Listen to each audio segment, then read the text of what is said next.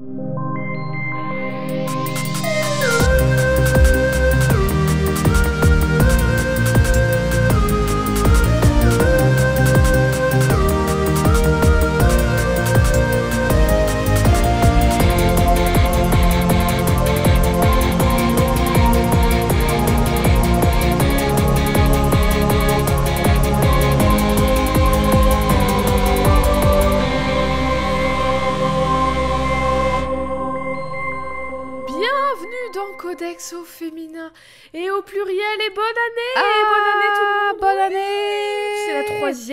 Codex consécutive Oh là là.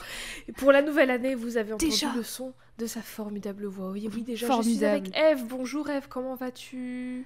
Ça va et toi?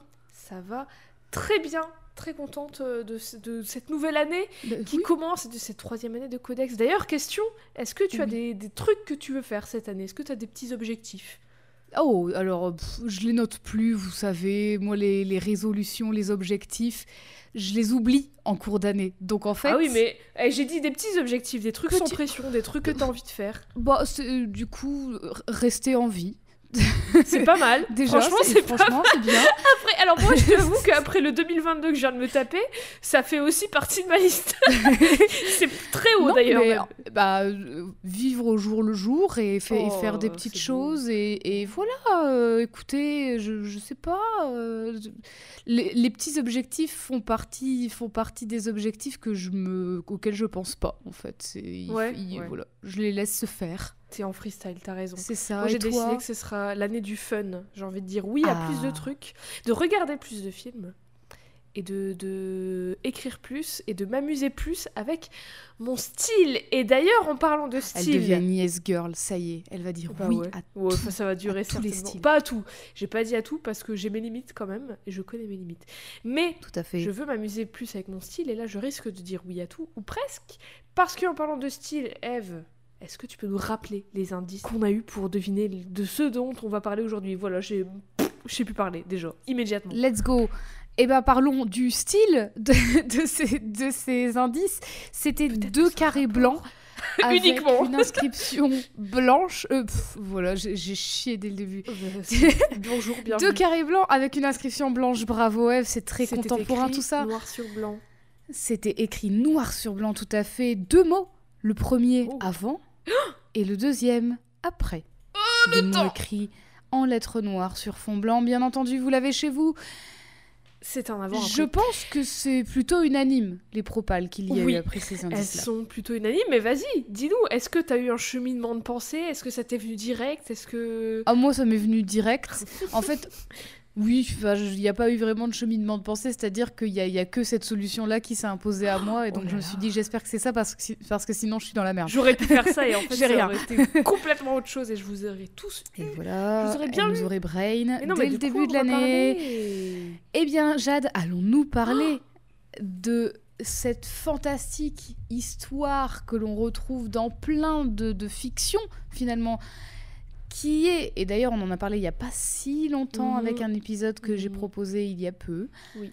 allons-nous parler des transformations type makeover, donc avant, après? Ah, Et oui, et oui, bien sûr, bravo, ouais, bravo Ouh tout là le là. monde qui avait deviné. On va commencer l'année avec un nouveau HS, le troisième. Je danse, je, je danse. Elle danse sur, ce- sur ce... Ouais, vous ne le voyez pas, mais elle danse.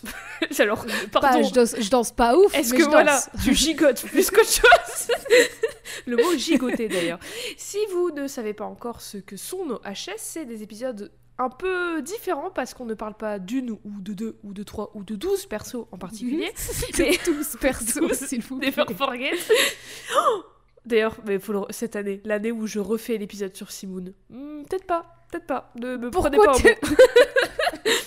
Mais bon, bref, on parle dans nos HS d'un trope, d'un stéréotype, d'un cliché, d'un outil de narration utilisé, voire surutilisé dans l'écriture des personnages féminins de fiction. Et quel meilleur moment que le début de l'année, le moment où tout le monde décide de se réinventer, pour parler de The Trope, le big boss des tropes, celui qui nous a certainement fait jouer à jeuxdefilles.fr pendant des années et qui perso m'a fait détruire ma tête à coiffer. Aujourd'hui, on va parler du makeover.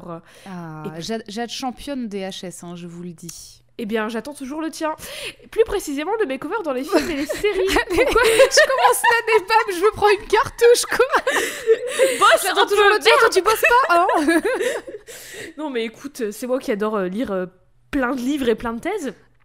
Parce que oui, attention, j'ai lu une maxi-thèse d'ailleurs qui s'appelle Before and After the Makeover in Film and Culture de Angela Claire Dancy pour Ohio State University et plein de livres, donc euh, accrochez-vous. Mais donc oui, pourquoi plus précisément le makeover dans les films? Parce qu'il y a un élément visuel et physique qui est inhérent au makeover et donc forcément. Mais avant toute chose, makeover ça peut se traduire par relooking et c'est souvent la séquence d'un film où la meuf un peu moche et un télo, entre guillemets, devient une Oui, parce que- bombasse. Elle a forcément des lunettes. On va y venir. C'est... Bah oui, t'as des lunettes, Comment tu moche. sais qu'elle est moche et intelligente si elle a pas de lunettes, Eve? D'ailleurs, je te pose la question parce que tu portes actuellement des lunettes. Je veux pas Yes faire de. de- J'ai peut-être besoin d'un makeover, moi aussi, du coup. j'ai Allez, c'est ton épisode. Mais oui, tout le monde en a vu au moins 10. Tout le monde en a au moins un précisément en tête là maintenant tout de suite. Et d'ailleurs, Eve, je- est-ce que t'en as un en tête? Est-ce que t'as des souvenirs particuliers de makeover dans les films? Eh bah oui, on, a, on a parlé d'un Mhm. makeover il y a, il y a quoi, deux mois? C'est Miss mois, ouais. Détective, Dans Miss Détective, bien sûr. avec Gracie Hart. On a parlé, allez écoutez l'épisode sur Miss Détective où on a parlé du, de son makeover dans ce film. C'est difficile de dire précisément quand est né le makeover. Comme Mhm. tous les autres tropes dont on a déjà parlé, il n'y a pas vraiment une personne qui l'a créé parce que c'est une idée, c'est un cliché qui se matérialise en un outil de narration.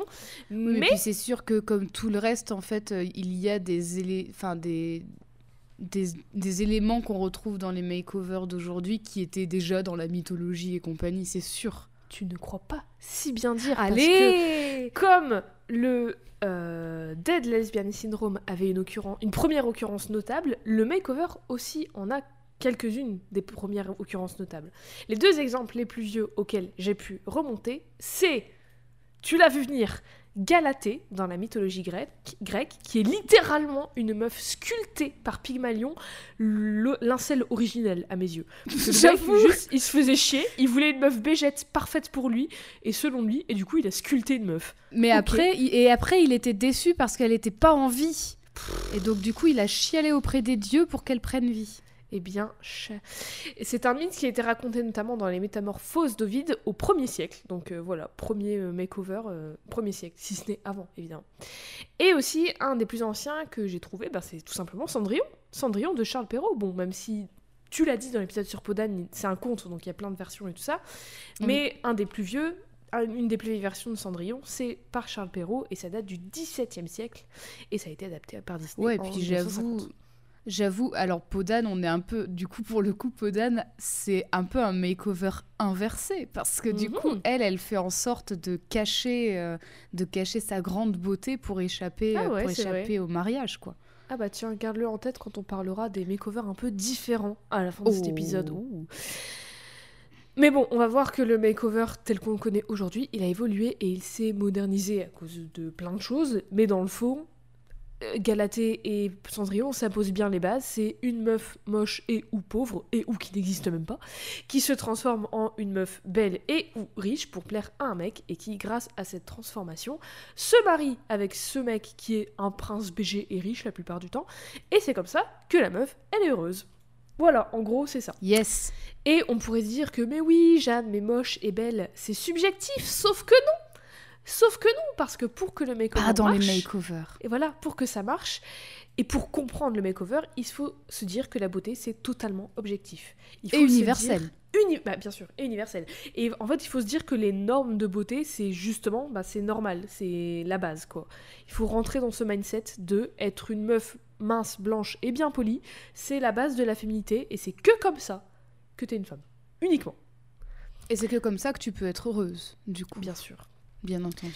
Alors, je vais pas passer mille ans là-dessus. Mais pour poser les bases, tout ce qu'on sait, tout ce qu'on dit, tout ce qui est instauré comme ce qui est normal, ce qui, constitue la beauté et plus largement ce qui constitue la féminité, eh, vous l'avez vu venir, c'est inventé en fait. Enfin, c'est.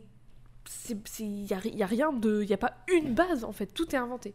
Dans le sens où c'est pas ne pas avoir une moustache qui fait de nous une femme, c'est pas avoir les cheveux longs qui fait de nous une femme, c'est pas porter des jupes, c'est pas être marié à un mec, c'est pas avoir un utérus qui fait de nous une femme, tu vois. Enfin, c'est pas euh, toutes ces choses-là, c'est quelqu'un qui a un jour a dit ça égale femme. Pourquoi? C'est bon. C'est des idées. Mais alors, sont- c'est pas, c'est pas seulement quelqu'un qui l'a dit, c'est d'autres personnes qui C'est ont fait, plein de gens. Ah, il a raison Mais oui, parce C'est qu'en ça gros, aussi. c'est plein d'années de panique morale, de lois, de travaux, de. Entre très gros guillemets médecins et sociologues blancs et des années aussi de colonisation. Et oui, je balance des gros mots, je vous ai dit que j'avais lu des livres. J'ai lu des livres et des thèses pour cet épisode. je suis, je mets mes lunettes immédiatement. Ah, ça y est. Ah là là, elle va Et avoir besoin d'un voilà. makeover aussi, elle. Bah, on a perdu 50 auditeurs et auditrices d'un coup, mais qu'est-ce que vous voulez que je vous dise Des fois, au bout d'un moment, il faut parler des choses. Un exemple d'ailleurs, euh, au 19e siècle, des mecs européens, genre des grands penseurs et tout ça, ils ont repris la théorie de l'évolution de Darwin pour argumenter que au plus t'étais blanc, au plus t'étais évolué. Donc déjà, ça part mal, ça part très mal. oui, oui, Et du coup, pour eux, n'importe quel signe de non-blanchité, c'était genre non, on veut pas te voir, euh, t'es nul, t'es pas un bon membre de la société, parce que t'es pas évolué, parce que t'es, je cite leurs mots, un animal. Et à ton avis, quel caractère physique, quelle caractéristique physique est présente chez nous et chez beaucoup d'animaux aussi? Qui a sur nos corps? À tout le monde? Des poils? Et bien sûr Et du coup, qu'est-ce qu'ils ont dit, ces grands penseurs euh, de merde européens? Ils ont dit Eh bah que au plus, au, au moins on a de poils, au plus on est évolué parce qu'on s'éloigne de l'animal. Exactement, Allez, exactement. Et en plus, en plus de ça, ils ont dit, parce que quand même, ça les faisait chier de s'épiler. Du coup, ils ont dit, et si? Attendez, j'ai une idée en or. Et si il y a que les femmes qui enlèvent leurs poils Et on dit que c'est pour mieux nous distinguer entre nous. Et en plus, du coup, elles doivent payer pour les retirer. Est- alors mais du coup on n'est pas trop malin, des os, des os, pas trop intelligent. Les mecs, du coup vous êtes plus proches de l'animal que nous. Enfin qu'est-ce que vous voulez que je vous Ah oui, dise mais ils sont blancs. avec cette logique là. Ils sont blancs, mais Merde. ils sont au top du top. Tu vois. Non, mais c'est les dissonances cognitives. Hein. Il y Bien en a entendu, beaucoup. hein. Il y en a beaucoup.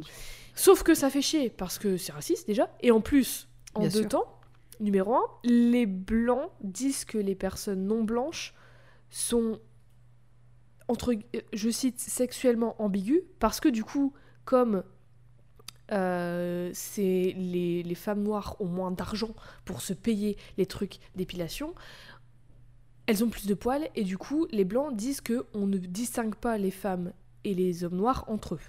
Je vous avais dit que ça rien à Il y a dire. rien, Tout il y a est inventé. absolument rien qui va. Tout est inventé. Bref. Et numéro 2, du coup, quand même, ils se sont dit, il faut quand même qu'on fasse du, du, du fric. Du coup, les femmes non blanches, les femmes noires, les femmes juives, italiennes et migrantes d'Europe de l'Est en particulier, je sais pas pourquoi, elles étaient ciblées encore euh, différemment par des pubs d'épilation au rayon X, parce que c'était moins cher. Et parce que rendez-vous compte, on peut pas avoir des sauvages dans le beau pays du rêve américain. Il faut, il être bien blanche, mesdames, faut être bien propre. Et donc, bref, il ciblait toutes les personnes non blanches avec des, des interventions, des épilations au rayon X qui étaient moins chères, sauf que c'était euh, moyen comme intervention, et du coup, il y en a plein qui sont mortes. Voilà. Merci. Merci la beauté.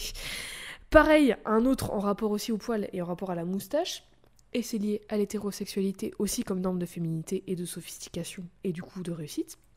Il y a l'historienne Dr Najmabadi qui dit que avant que les Européens débarquent en Iran et imposent leur homophobie et transphobie pour entre guillemets les rendre civilisés, pour ensuite dire oh non c'est pas nous hein. c'est pas nous qui disons ça hein. c'est eux oh oh Berk bref dans ces pays là oh là là ils sont méchants hein. alors que c'est eux qui ont ramené tout ça bref Euh, avant que les Européens arrivent et colonisent euh, tout ça la beauté elle n'était pas différenciée selon les genres là-bas c'est à dire qu'en gros ce qui était considéré beau c'était considéré beau chez tout le monde peu importe le genre et ce qui est une des choses qui était considérée comme signe de beauté, c'était la moustache. Et avant que les Européens débarquent et, disent que les poils c'était signe de sauvagerie et d'animosité, et ben en fait tout le monde, tous les gens qui étaient beaux, qui, qui aimaient euh, se mettre en valeur et tout, avaient une moustache. Donc même les femmes, elles avaient des moustaches et ça gênait personne. C'est juste quand les blancs ils sont Hmm. arrivés, ils ont dit mais comment on sait qui est qui? Euh, comment euh, on veut nos poules pour nous? Comment on sait qu'il y a un utérus ou pas? Bah dis donc, tu m'enlèves ça, hein, tu m'enlèves cette moustache. Et du coup, voilà. Ils trouvaient ça complètement régressif d'avoir des femmes avec des moustaches et des hommes qui n'avaient pas de poils. Parce qu'il y en a qui avaient pas de poils, pas de barbe et tout. Et eux, ils trouvaient ça euh, honteux, genre, oh, berk, des hommes, entre guillemets, efféminés. Et donc bref, ils sont arrivés, ils ont dit tout ça, ça dégage, on lisse tout, on, les femmes elles font les bébés, les mecs vous arrêtez, vous portez des barbes, et puis hop, vous sortez avec les femmes. Voilà, hop, Putain, civilisation. Ces personnes, Merde. elles devaient être tellement fières d'elles, quoi. De quoi les blancos là qui sont arrivés Non mais c'est ouf. Les blancos. J'imagine vraiment, tu sais, des petites bouteilles de Tipex là qui arrivent et qui disent Non, en bon. vrai, euh, ils ont la même substance. hein. Non, mais c'est ouf parce que, en plus, au-delà de, des poils et tout, je parlais d'hétérosexualité parce que, aussi, en Iran, il y avait. euh, Enfin, il n'y avait pas de. de d'homophobie, enfin si, j'imagine qu'il y en avait, mais en tout cas c'était les relations queer et tout, elles étaient beaucoup plus décomplexées, il y avait beaucoup de, de symboles, de figures dans leur fiction qui étaient, et leurs croyances qui étaient non genrées, ou qui n'avaient pas de signe distinctif pour eux en tout cas, Mhm. Genre les anges, il n'y avait pas de signe distinctif de genre ou quoi que ce soit sur eux. Euh, pas les anges, n'importe quoi, mais des, des personnages ailés dans certaines fictions. Les gens, euh, les mecs, ils avaient des relations entre mecs euh, tranquilles, les meufs aussi et tout. Et du coup, enfin, les mecs, les blancs sont arrivés et ils ont dit, mais non, en fait, on veut pas de tout ça. Et après, maintenant, ils disent, oh, regardez dans ces pays-là, machin truc. Alors que c'est eux qui ont dit, on va lisser tout ça pour bien faire des catégories femmes et hommes et, dis- et définir un type de beauté pour bien savoir qui est qui dans sa petite case. Donc voilà. Oui, on parle toujours du makeover. Euh, on, on y arrive. et d'ailleurs, pareil, pour revenir aux vêtements, pour les vêtements, les jupes, les pantalons et tout ça, c'était aussi un bail de blanc eugéniste qui voulait différencier les femmes et les hommes, en fait. Encore au 19e siècle, décidément, on s'est rendu compte que les vêtements donnés étaient pas juste là pour habiller et pour tenir chaud et tout ça. Et au-delà du fait que c'était un signe de richesse, on s'est rendu compte que ça donnait une forme au corps. Et du coup, ça, faisait une silhouette. Ça pouvait distinguer les femmes des hommes par leur silhouette. Et du coup, il y a eu une, dis- une standardisation des deux silhouettes. Les mecs avec les deux jambes en pantalon et les femmes avec une robe, une jupe. Ça sort pas de nulle part parce qu'il y a eu des années de corsets et de grandes robes inflammables pour les femmes de la cour et tout ça avant. Mais au 19e siècle, il y a une commercialisation de tout ça en fait au grand public. Le corset, notamment, avec une taille standard dans lesquelles les femmes devaient rentrer, sinon elles n'avaient pas la silhouette féminine qu'on commençait à nous vendre comme la silhouette normale, parce que sinon Mhm. t'es une sauvage et t'es pas une femme visiblement. Mais donc du coup ouais, ça vient, ça sort pas de nulle part. Et d'ailleurs pendant longtemps, il y avait des lois en Occident qui interdisaient les femmes de porter des pantalons et les hommes de porter des jupes. Et plein d'autres choses comme ça. Figurez-vous que que, la bah, loi qui interdisait les femmes de porter des pantalons a existé en France jusqu'à il y a quelques années à peine. Elle, n'avait jamais été abrogée en fait. Et tu savais aussi qu'il y avait une loi qui euh, comment elle s'appelait? La Elle l'a été il y a quelques la années. mascarade law, je crois, aux États-Unis, ou à New York en tout cas, dans, l'État où il y a New York, qui euh, en gros interdisait de d'obstruire entre guillemets son visage mais c'était super large ça voulait dire qu'en gros tu pouvais pas porter de masque tu pouvais pas porter de trucs qui cachaient ton visage mais tu pouvais pas aussi porter n'importe quoi qui pouvait déformer ton visage donc c'est à dire du maquillage et tout ça donc en gros les Hmm. hommes pouvaient pas se maquiller c'était illégal quoi et même les femmes, elles pouvaient, mais selon certains critères, selon que les critères euh, Hmm. de la norme. Et cette loi, elle a été révolue quand? En 2020. Parce que du coup, on était obligé de porter des masques. Et du coup, ils n'avaient pas abrogé cette Mais- loi avant. Nous, on a, nous euh, en, en France, on a une loi qui interdit de se masquer dans l'espace public. Oui, et se je sais masquer. pas si elle a- Non, mais je Mais sais pas si elle a été abrogée du coup, elle. Ah bah, je Et sais pas. pour le coup, du coup, si elle n'a pas été abrogée, on est tous hors la loi depuis deux ans. Oh là Et là là good for us, j'ai envie de dire. Oui, ouais, je Portez votre masque. Oui, voilà. protégez-vous, Mais là, c'est la loi, c'était, euh, ça englobait tout, ça englobait aussi le maquillage, quoi. Donc en gros, les mecs, enfin n'importe qui ne pouvait pas se maquiller euh, outre mesure, en gros. Ouais, ouais.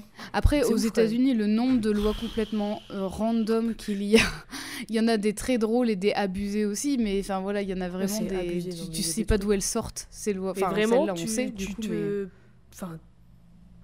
Si t'étais perçu comme un mec et que t'avais une jupe, c'était fini. Prison. Calmez-vous, c'est un bout de tissu. Je... Enfin, c'est un délire. Bref. Je vais pas faire tout l'historique, c'est quelques exemples comme ça, mais j'ai pioché dans différents Mm. articles et quelques livres comme, euh, je, je les cite direct, je les mettrai en, en description, mais je les cite quand même, euh, The Anatomy of Fashion, of Fashion de Suzanne J. Vincent et Plucked, A History of Hair Removal de Dr. Rebecca Herzig et aussi Women with Mustaches and Men Without Beards, Gender and Sexual Anx- Anxieties of Iranian Modernity de Dr. Afsaneh Najmabadi. Tout ça pour dire que ce qu'on considère comme la beauté normale, ce qu'il faut être à minima pour être belle et surtout pour être une femme, c'est inventé et c'est appliquée par des méga euh, racistes, transphobes, homophobes, et bien sûr ça va de pair, grossophobes et validistes et classistes, parce que les femmes civilisées, elles ont leurs deux jambes et elles rentrent dans des corsets. Et à ton avis, qui peut se payer des interventions chirurgicales pour s'épiler? Ah, C'est pas les pauvresses qui, peuvent, qui peinent à payer leur loyer, hein. donc euh, voilà. Hmm. Donc, le makeover sort pas de nulle part. Ça sort pas d'un seul gars qui a décidé d'en faire un jour un dans son film et c'est plié. C'est des décennies, des siècles de tout ce qu'on vient de mentionner et plus encore qui du coup entraîne et mêle des décennies et des siècles de marketing, de commercialisation et de normes de beauté. Eh ben oui, parce que je dis à minima, faut être blanche et mince, parce que être blanche et mince et imberbe, c'est la base, et ça c'est les normes qui bougent pas trop trop. Mais vous inquiétez pas, qu'il s'éclate bien, à vraiment chaque saison, tous les quatre matins, il change. Ce qui est féminin ou pas, la forme de nos corps, ce qui est à la mode. T'as pas parlé de d'autre chose, c'est euh, puisque tu parlais justement des, des, des standards qui varient complètement selon, selon ta couleur de peau.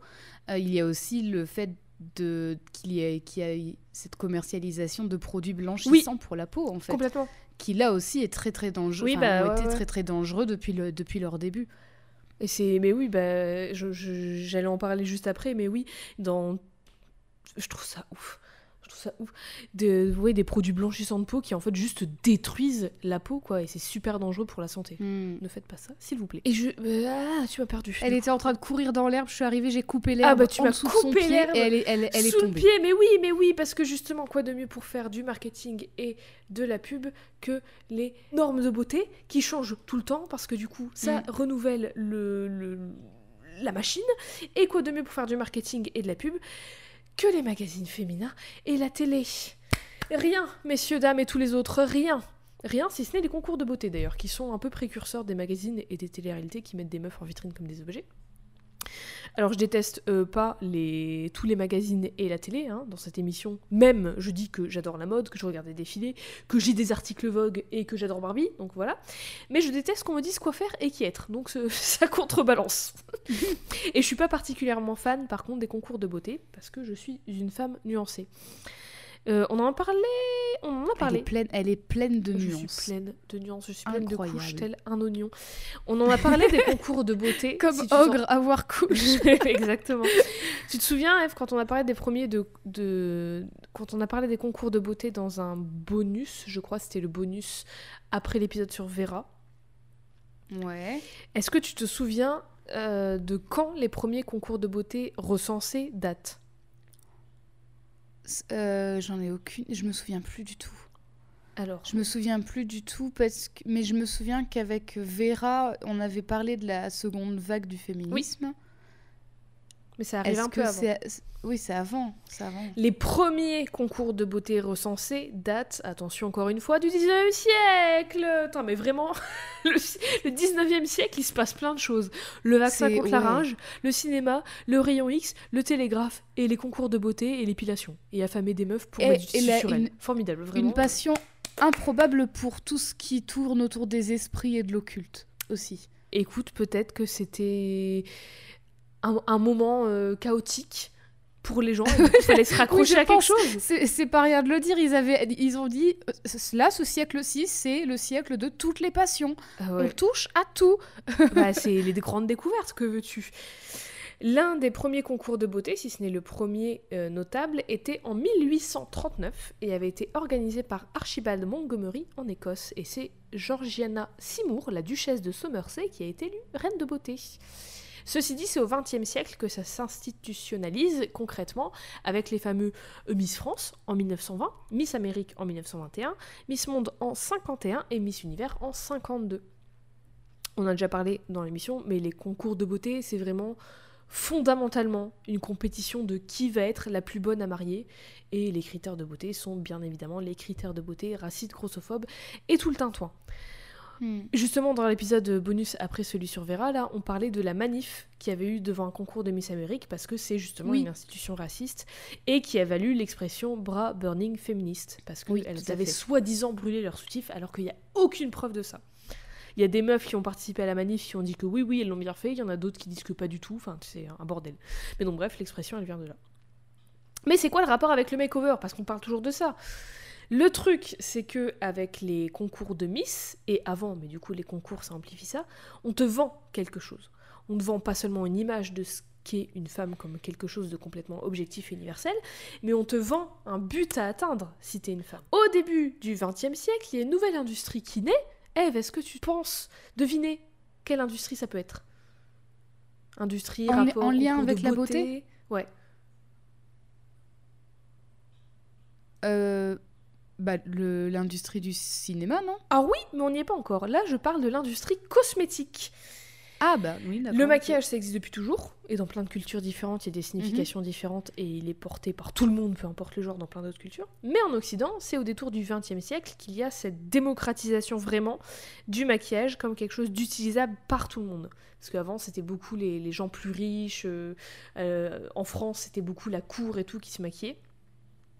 Mais au, détour du XXe siècle, c'est vraiment pour tout le monde. Mais c'est pas pour n'importe quelle utilisation. Selon l'historienne Loïse Banner, ce culte de la beauté au début du XXe siècle a, je cite, exploité l'intérêt collectif de l'époque du développement personnel. Encore une nouvelle passion.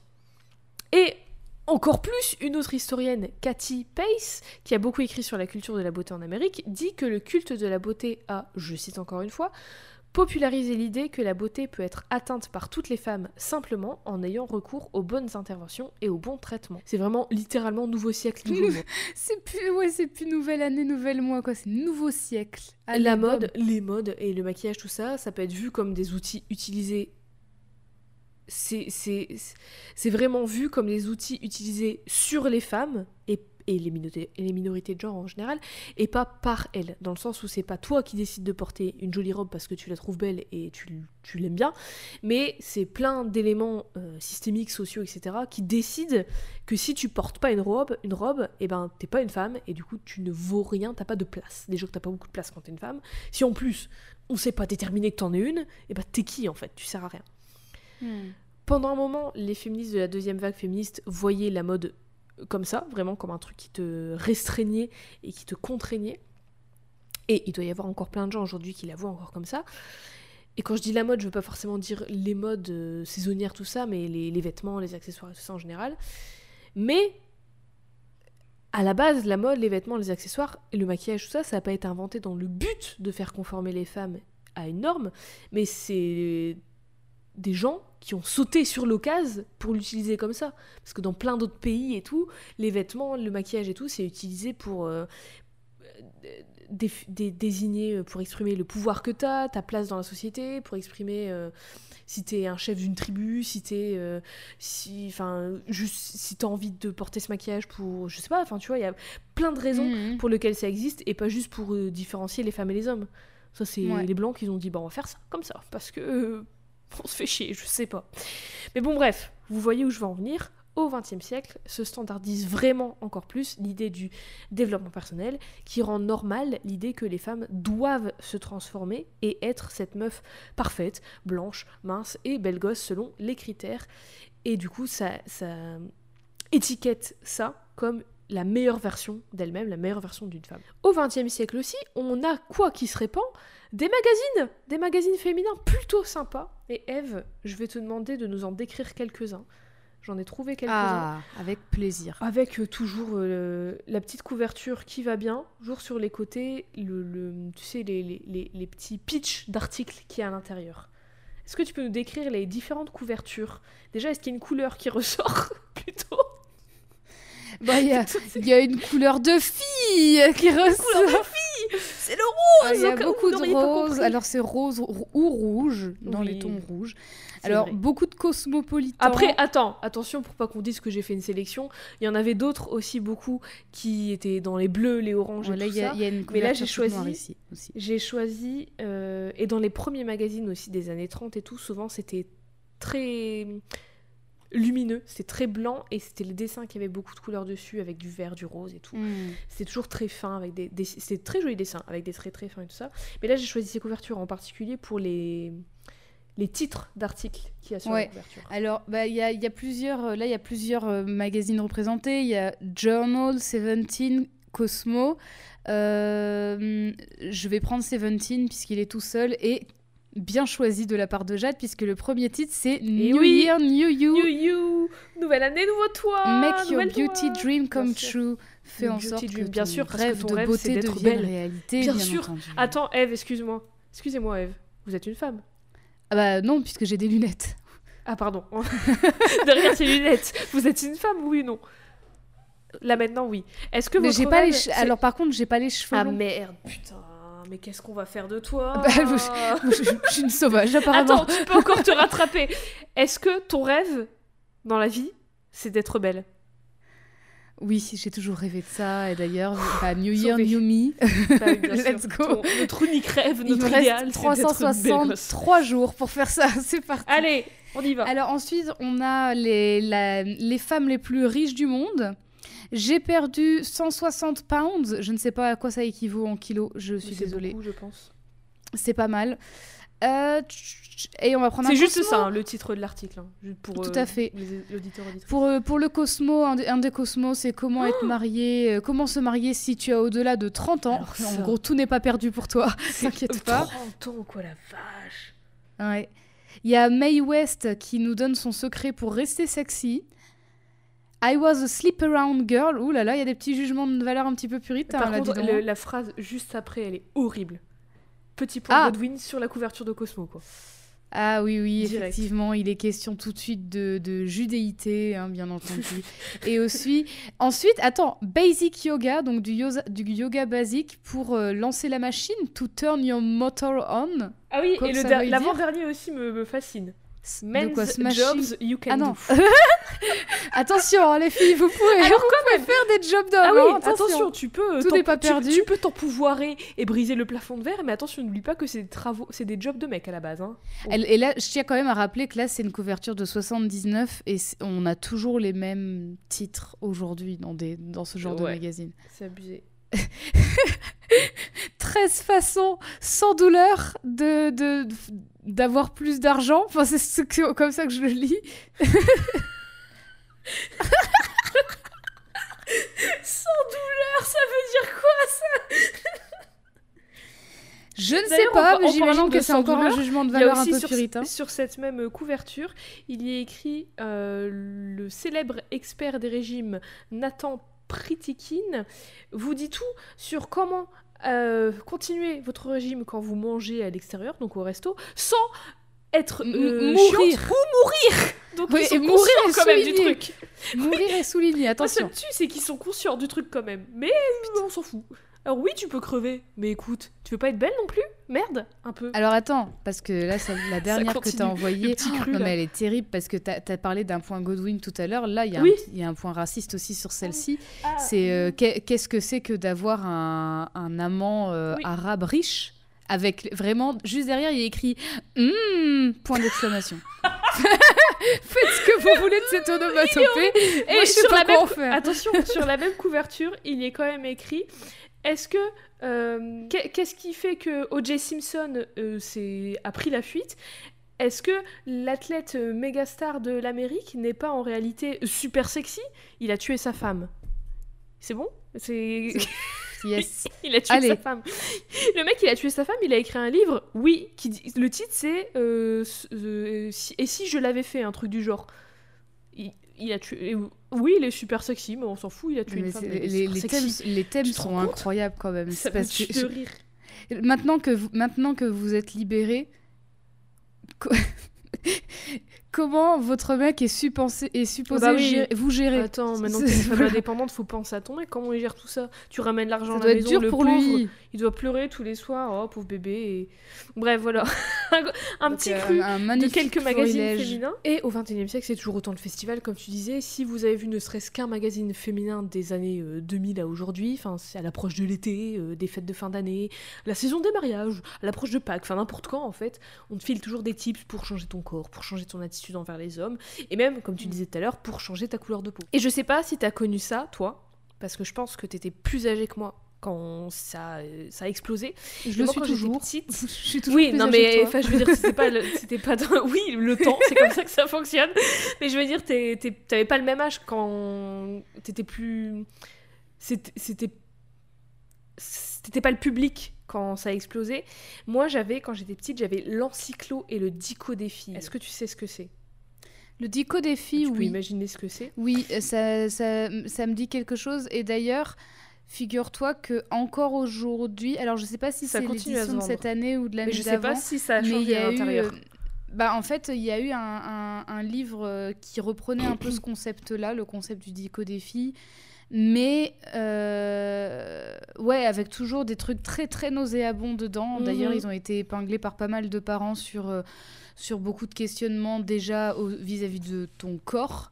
Ouais. Euh, comment finalement tu demandes à des gamines euh, qui ont même pas euh, qui ont même pas passé l'adolescence qu'elles doivent déjà s'épiler quoi enfin voilà t'as même même ah je sais plus je, je sais plus quand j'ai vu ça mais c'était justement dans un, un livre de, de ce genre là où en gros il y avait une rubrique enfin une rubrique c'est c'est vraiment un encart Ouais. genre rubrique édito d'un- d'une revue sauf que c'est dans un livre quoi qui disait, euh, qui disait euh, à des gamines d'utiliser des gels douche intimes pour se laver, tu vois. Enfin, c'était vraiment, euh, ça allait vraiment là.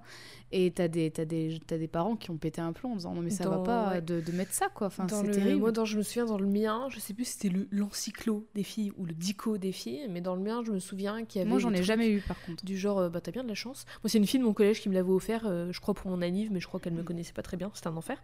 Euh, mais dans celui que j'avais, je me souviens très bien, il y avait toute une rubrique sur les régimes et sur, en gros, oh bah ça fait pas de mal de temps en temps.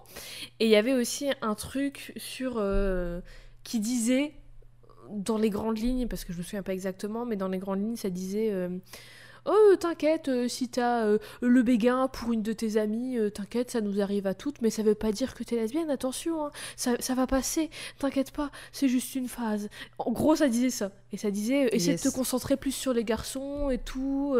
Enfin, pff, un enfer. Un vrai enfer. Donc c'est dans la... Voilà, la même, le, le même délire que les magazines féminins, en gros. Ouais, et, et quand même giga dangereux en plus de ça parce que du coup tu Il y a plein, il y a plein tu, de tu, trucs tu, fais passer ça, enfin, t'as as des illustrations, machin, t'as des parents, ils vont acheter ça euh, en toute confiance en se disant, oui. bah voilà, c'est un livre qui va quand même, par- enfin, c'est un livre qui va, qui va potentiellement avoir les conversations difficiles qu'on est censé Oui. avoir avec nos Mm. jeunes. Euh, ça fera passer la pilule plus facilement et au final, c'est un livre qui, qui peut te raconter vraiment des énormes conneries et vraiment Oui. mettre en danger euh, ton gamin, quoi, enfin, ou ta gamine. Bah oui, complètement. Donc c'est de la merde. Hein voilà. Après, je sais pas si maintenant ça a changé et si dans Bah, les moi, j'ai- actuelles... j'ai- euh, J'ai vu, j'ai vu des trucs. Alors, je sais pas si c'est exactement ce livre-là, mais en tout cas, euh, il existe encore des livres comme ça à destination m'étonne des, enfants ados. Euh, et euh, et, d'ailleurs, j'avais aussi vu passer, j'avais aussi vu aussi vu passer une histoire au sujet justement de de, de, de ton identité en fait euh, en tant que enfin pot- potentiellement personne LGBT ouais. où en fait là aussi c'était euh, comme tu le disais quelque chose qui niait complètement la possibilité que ce soit enfin que ça puisse arriver que ça puisse être possible en fait que J'avais que l'enfant soit LGBT euh, je crois que c'est peut-être la même, euh, le, le- le même livre où ça parlait d'avortement aussi. Ça disait genre, c'est pas un truc à prendre à la légère, peut-être ne le fais pas.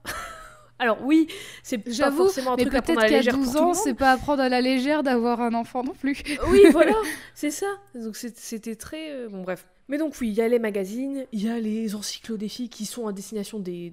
vraiment des ados et des enfants, quoi. Donc c'est encore pire. Enfin, c'est autrement pire. Et si vous avez regardé la télé dans les années 2000-2010, vous avez eu aussi droit à pas mal de télé-réalités dont le concept était justement quoi? Le makeover. C'était beaucoup aux US, mais c'est arrivé en France quand même. Et Eve, est-ce que tu as des souvenirs de ça? Est-ce que tu as certaines Oui. émissions de télé-réalité? Oula. oui oui. Il y en a une il y en a une avec, avec Christina Cordula. Bah, nouveau look pour Euh, une nouvelle vie. ouais et il y avait aussi celle avec William et je sais Belle plus comment elle s'appelle Belle toute nue c'est ça. Belle avec ses Williamettes Belle toute je me Oh souviens de celle-ci. J'ai envie de regarder un épisode juste, juste pour voir, par curiosité. Mais quand même, pour le coup, dans mes souvenirs, j'aimais bien le concept de Belle toute nue. dans, dans mes mes souvenirs, souvenirs. aussi, parce Je que préférais genre. ça en gros, à, il, bon, euh, à- il est- à, il est euh, fouté quand même sur, euh, pour une nouvelle vie. il est fouté genre sur un, un panneau euh, publicitaire géant, mais c'était genre bah apprends à t'aimer euh, comme toi. il Bah, avait pas de oui, dans, mon souvenir, c'est ça, que ça, je- non c'est ça qui me reste. Maintenant, après, comment, comment était, comment était traiter la personne au cours de, ce, Ouais, de, je ce- de cette aventure? Ça, je sais plus trop. Mais euh, moi, je me souviens même aussi du fait que les Williamettes, donc les, les femmes euh, qui font partie un peu du, du crew, quoi, euh, et qui sont là justement pour montrer une grande diversité de, de, Ah, de, de- de corps possibles, et ben en fait elles sont, elles sont là justement pour montrer que les corps sont tous différents et que voilà. bah ça je me souviens de ça je me Bah, je souviens de ça comme quelque chose de plutôt positif. Maintenant après ça se trouve ça a vraiment mal vieilli et c'était en Ça fait se trouve, euh, ça se trouve il y avait quand même un message nauséabond derrière hein, tu vois on sait pas Mais oui, dans mon souvenir, c'était plutôt cool. Mais je vais, je vais regarder un épisode ce soir, je vous tiens au jus. en revanche, en revanche, un exemple que j'ai trouvé et que je connaissais pas et qui m'a choqué de ouf, c'est une série de une télé-réalité américaine qui s'appelle The Swan et qui a été diffusée pendant deux saisons, je crois, sur Fox TV en 2004. ah déjà c'est Déjà je la connais chaîne, un peu euh, la chaîne la puce à l'oreille et je vais te juste te montrer la l'image de, de publicité de cette sé- de cette euh, télé-réalité. mais non attends Oh, c'est chaud hein. donc là en fait ce que Jade m'a envoyé c'est euh, donc c'est plusieurs participantes elles sont neuf donc il, y a elles leur sont neuf, photo À la il y a leur photo 16. avant et donc elles sont toutes très souriantes, toutes, toutes assez plus, ouais, elles différentes en plus les unes ouais. des autres et voilà. Et en fait il y a donc une... il y a un point à relier de ces photos jusqu'à la photo où elles sont toutes ensemble en train de poser en, en robe de soirée. Elles ont, elles ont toutes des robes de cocktail et c'est vraiment toutes des clones. Enfin elles ont été toutes relookées euh, de ouais, la même manière. même coiffure, Même make-up, même coiffure. Elles ont été pour la plupart euh, reteintes. En fait, elles sont devenues pour la plupart blondes euh, très claires, Ouais. alors qu'à la base, c'était pas du tout leur couleur de cheveux. Il y en a, bah, elles ont quasiment toutes fait des UV.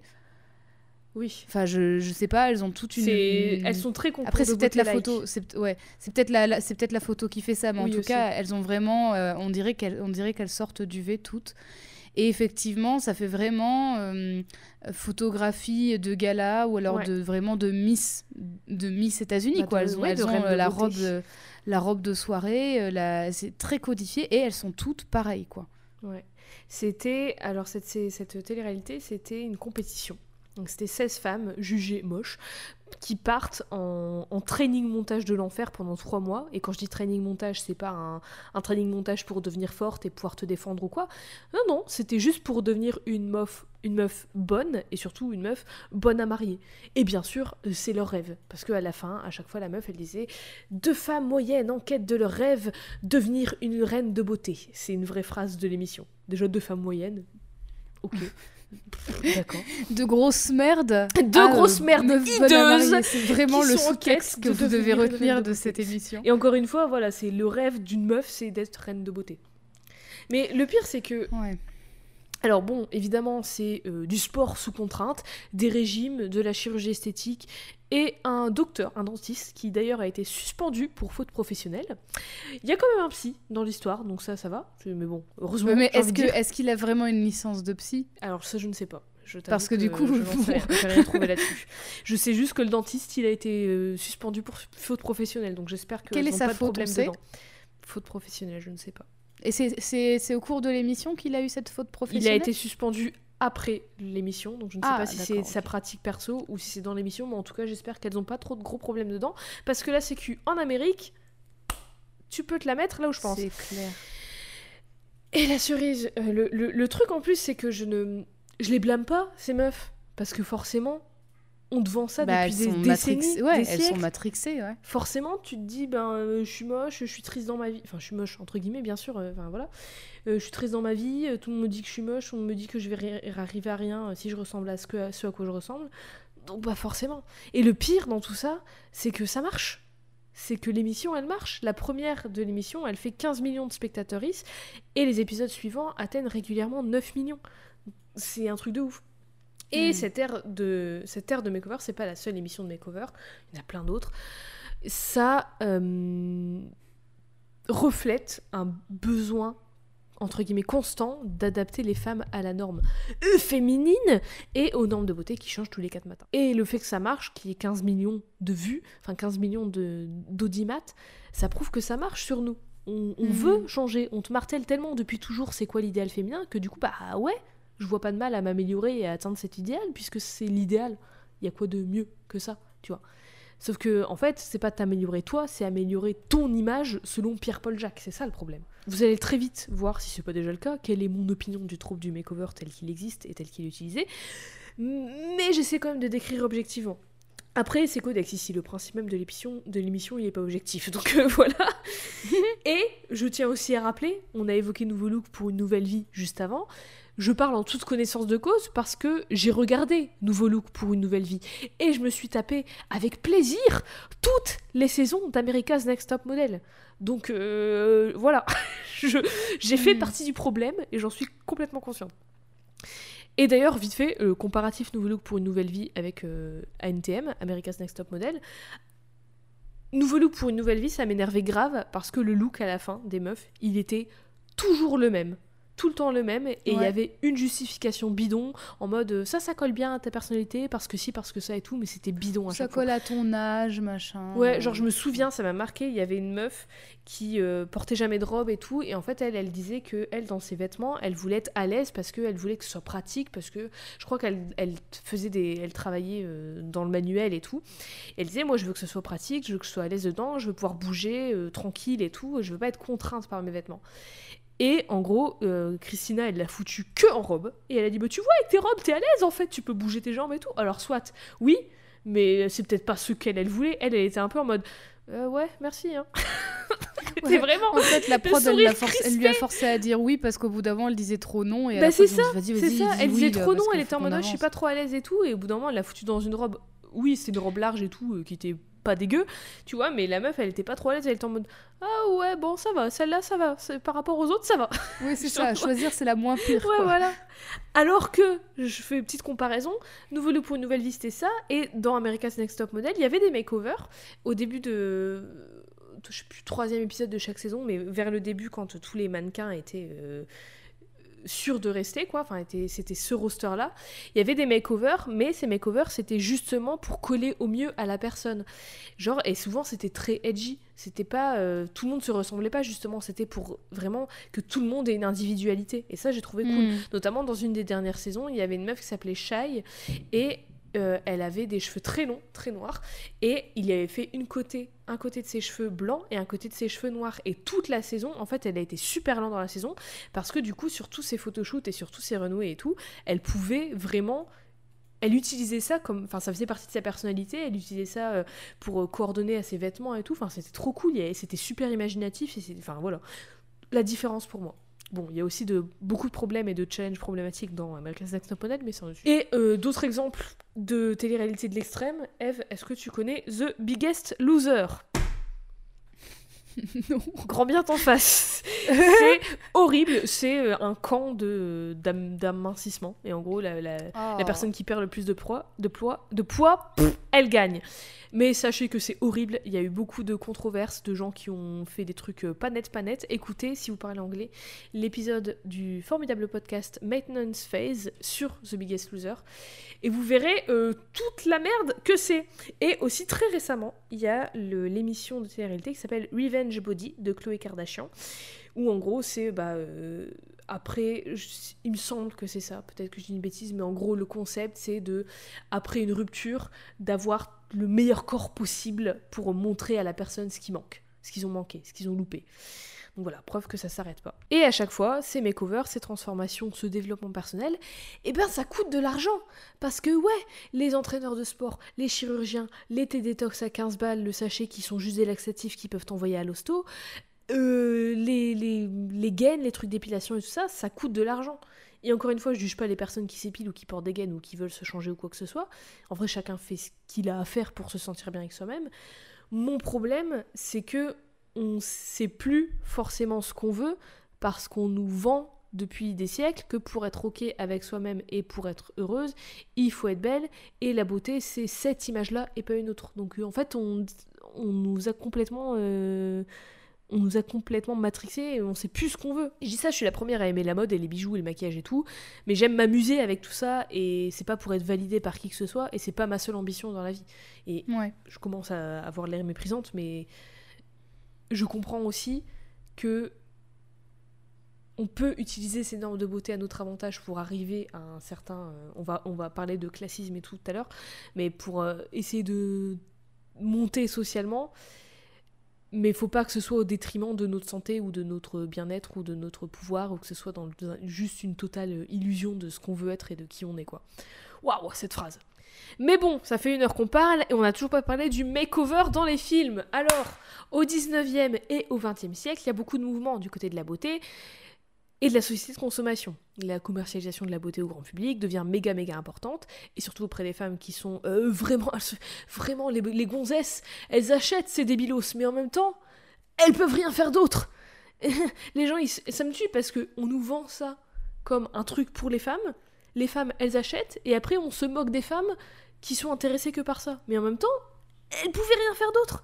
Et en plus, en vrai, la consommation en elle-même, c'est un peu un élément d'indépendance pour les femmes historiquement, parce que pense au fait que pendant longtemps, on pouvait pas avoir de compte en banque. Et du coup, on dépendait de l'argent de notre mari. Et du coup, on pouvait. Enfin, consommer quelque chose, c'était déjà un signe d'indépendance. Et quand tu peux rien faire d'autre que faire des réunions Tup- Tupperware chez toi, et ben forcément, tu vas acheter des tubes et tu vas acheter euh, des produits euh, Avon, euh, des brosses et du maquillage et tout, parce que t'es keblo chez toi et tu fais rien d'autre et tu regardes la télé et tu vois les pubs de maquillage.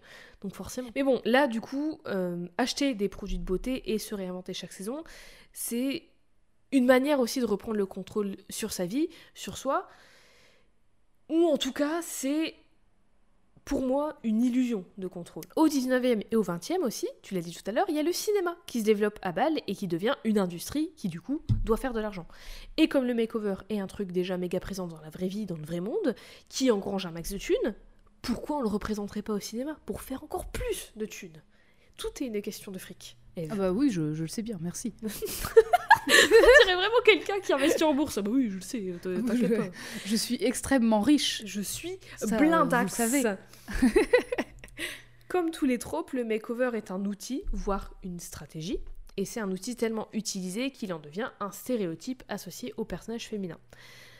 On pourrait dire que le training montage que beaucoup plus de persos masculins traversent est aussi une forme de makeover, mais ça pas exactement les mêmes implications, même si ces implications relèvent de la même idée que euh, la femme elle est sage et précieuse et à la cuisine, et l'homme il est puissant et il est au pouvoir.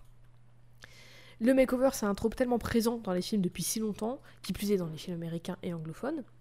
Et quand je dis présent, je veux dire que c'est genre le point tournant d'une intrigue, voire une grosse partie indispensable de l'intrigue, si ce n'est l'intrigue elle-même, que le makeover devient presque le compagnon inévitable d'une protagoniste féminine d'un film hollywoodien. Il l'utilise dans plein de genres de films différents, mais il est beaucoup plus présent dans certains genres comme les rom-coms ou les women's films, qui sont en français les films de gonzesse, c'est-à-dire les films où il y a une protagoniste féminine, pardon, et qui se concentre plus sur la sphère domestique, parce que à l'époque, enfin au 19e siècle, c'était quasiment la seule sphère où les femmes pouvaient évoluer, quoi, pendant longtemps. Mais bon, concrètement, ça ressemble à quoi le trope du makeover dans les films? Eve, je te faire travailler un peu, est-ce Oui. que tu peux nous décrire ce que c'est essentiellement une séquence de makeover? Ouais, Une séquence de makeover telle qu'on la connaît aujourd'hui, c'est une séquence qui généralement implique un montage musique Bien sûr. avec beaucoup de beaucoup d'ellipses puisque du coup on va montrer beaucoup de choses en un temps en, un- en un temps assez court. Et du coup il s'agit de faire un makeover majoritairement physique donc avec euh, maquillage épilation euh, on refait les cheveux on refait tout on change la garde-robe euh, on fait la totale. Là je suis en train de vous décrire Miss Détective hein, clairement elle se fait blanchir Mais dans- les dents il y a, ouais, y y tout. Et a dans d'autres, il y a aussi des, des trucs, des, sé- des séances de sport. euh, oui tu voilà vois, il y a mais aussi y a aussi pas- mais des- le truc, c'est que c'est pas Mm, des séances de sport où genre elles kiffent. C'est des séances de sport où elles sont blasées et elles, Où elles souffrent. souffrent, ouais. C'est enfin, voilà, c'est ça. Bah, c'est d'ailleurs euh, dans Miss Détective, ils se moquent de ça aussi, c'est-à-dire que la séance d'épilation, on l'entend qu'elle souffre. Enfin, Ouais. vraiment, ils lui font de l'épilation à la bande de cire, euh, elle Aïe. souffre, hein, elle Bah crie, elle aime pas ça. hein. Bah ouais. Et, Ça et oui, donc il y a la, y a la, il y a le fait que tu fasses des séances de sport. Enfin, il y a des, des, Les bails de régime aussi dans mes détectives. des bails de ça. régime où Quand on va te priver de et manger. un euh, truc de céleri. Ouais, c'est ça. Donc il y a, il y a- il y a pas mal de choses. Et puis souvent, il y a, bon, il, y a, il y a les séances de sport, mais parfois il y a peut-être un apprentissage à côté, genre, je sais pas, un apprentissage danse de salon ou que sais-je encore, enfin, où il y a un petit cours en plus de ça, tu vois, où en plus elle doit apprendre une compétence. En plus, quoi. Pff, Ouais, tu dois Comme si c'était pas déjà assez chiant. Danse de salon, quoi, tu nous as sorti. Bah écoute, j'ai essayé de J'adore la danse, mais la danse de salon, euh, pas ouf. À mon humble avis. C'est pas de la moderne jazz, euh, Oh, je, refuse, ce- je refuse ce makeover. Mais oui, bien sûr, et à la fin, il y a la révélation, le reveal de la toute nouvelle version, la version améliorée, la version plus jolie, plus drôle, plus sympa, plus aimable et plus propice à sortir avec le gars, bien sûr, la révélation de euh, la protagoniste féminine qui est à la fois la même perso, mais à la fois une toute nouvelle perso, et mieux, toujours mieux. Oui, Et c'est la ça, elle révélation- mieux, elle est, elle est plus dans la retenue, elle est finalement parfaite Ouais. pour Ce un qui- homme sexiste. Ce qui, ce qui dans Miss Detective, je trouve, euh, bah, on en parlait déjà dans l'épisode, mais ça joue un peu sur ça. Parce que Ah bah, euh, complètement, elle, oui. elle reste quand même la même, tu vois. Et hum, ça se moque un peu de ça en même temps. Bah oui, elle, elle, elle apprend à bien parler et compagnie, mais en même temps, elle, enfin, elle se lâche dès qu'elle en a l'occasion. Et puis surtout, comme il est question dans Miss Détective de critiquer le milieu de la mode, Ouais. bah clairement, le moment où on lui donne un, un morceau de céleri, c'est montré de façon un peu drôle, entre guillemets, c'est-à-dire que elle veut vraiment se la péter avec son donut et en fait, on lui enlève et on, lui, on mange un donut devant elle, donc elle, est- elle est deg, tu vois. Hum. Mais en même temps, moi, c'est une critique de bah voilà ce que la voilà ce que la mode elle fait faire à des à des à des meufs quoi. Enfin Mm. euh, qu'elles peuvent pas manger, elles peuvent manger que des légumes crus. euh, voilà. Mais n'oubliez pas qu'il y a un expert des régimes qui vous dit comment faire un régime sans mourir, parce qu'il sait que vous pouvez en mourir, mais lui, son régime, Ah oui, non, il le dit dans le, dans, il le dans dit dans Cosmo, Cosmo, de donc c'est 79. forcément vrai. Et la révélation à la Forcément fin, un expert elle est- fiable, Bah je oui, pense. bien sûr, s'il y a expert dans son titre, docteur en plus, docteur expert. Attends, Docteur, incroyable. forcément, euh, je le crois. Mais oui, donc la révélation à la fin, elle est faite à la fois à la personne qui fait le makeover, pas la personne qui subit, mais la personne, souvent, ça va être. euh, une Ouais, il y a un entraîneur voilà, ou une entraîneur, entraîneuse. ouais. Et ou au gars avec qui la meuf va sortir à la fin du film. Et en même temps, à nous, spectateurs, spectatrices. Par exemple, euh, exemple de makeover, dans Breakfast Club en 1985, il y a le personnage de Ali qui est grave stylé d'ailleurs, tout en noir tout le long du film et tout. Et à la Ah fin, elle se fait makeover par Claire, tout en rose, en mode maxi féminine avec un petit serre-tête et tout. Et elle arrive face à Andrew qui la voit et qui est en mode Waouh, je l'aime trop. Maintenant, euh, je, je l'aimais pas avant, mais maintenant qu'elle a un serre-tête, et ben je l'aime trop. Vraiment. Je vois son visage. Mais oui, c'est ça, parce qu'elle a une grosse frange et tout, et là on voit son visage, il est dégagé, et du coup il est en mode ouais, elle est trop belle. C'est la même personne, mon frère. hein. Bon, bref. Et puis c'est surtout que ça se voit que c'est c'est pas un look qui, qui convient à sa Mais oui, elle est mal à et l'aise. et qu'elle aime pas du tout porter ça et du Mais coup, tu comprends, lui, la pour ma part alors moi ça ça a été un énorme glow down parce que tu Mais sens qu'elle aime pas du tout porter ces vêtements là en Mais fait oui. et qu'elle est beaucoup C'est ça mon moins problème avec le phase. makeover en fait. Il y a dans Pretty Woman en 90, on voit Viviane, qui est une travailleuse du sexe, qui se fait engager par un riche pour jouer sa meuf, et du coup elle doit se faire un makeover en meuf riche et propre sur elle, parce que sinon c'est pas sérieux. Tu te rends compte pas crédible Une escorte qui est avec un homme riche. Oh là là Mais il va pas. Et du coup, c'est en faisant ce makeover, c'est seulement après qu'il va tomber amoureux d'elle. Pareil dans She's All That, qui est d'ailleurs une adaptation libre de Pygmalion, où il y a la, perso de Lainey qui se fait makeover par la sœur du mec principal, et à la fin, elle descend l'escalier, annoncée par la sœur, et euh, le mec, il est en mode Oh là là, elle a enlevé ses lunettes, elle est trop belle. Et dans aussi Princess Diaries de 2001, il y a Anne Hathaway qui est une lycéenne un peu nerd qui a des lunettes et qui découvre qu'elle est une princesse et du coup parce que c'est une princesse, elle doit se faire un makeover pour être belle comme une princesse riche et bien sûr, à la fin, elle finit avec le mec. mais j'y pense je pense un peu à, à la Belle et la Bête aussi non?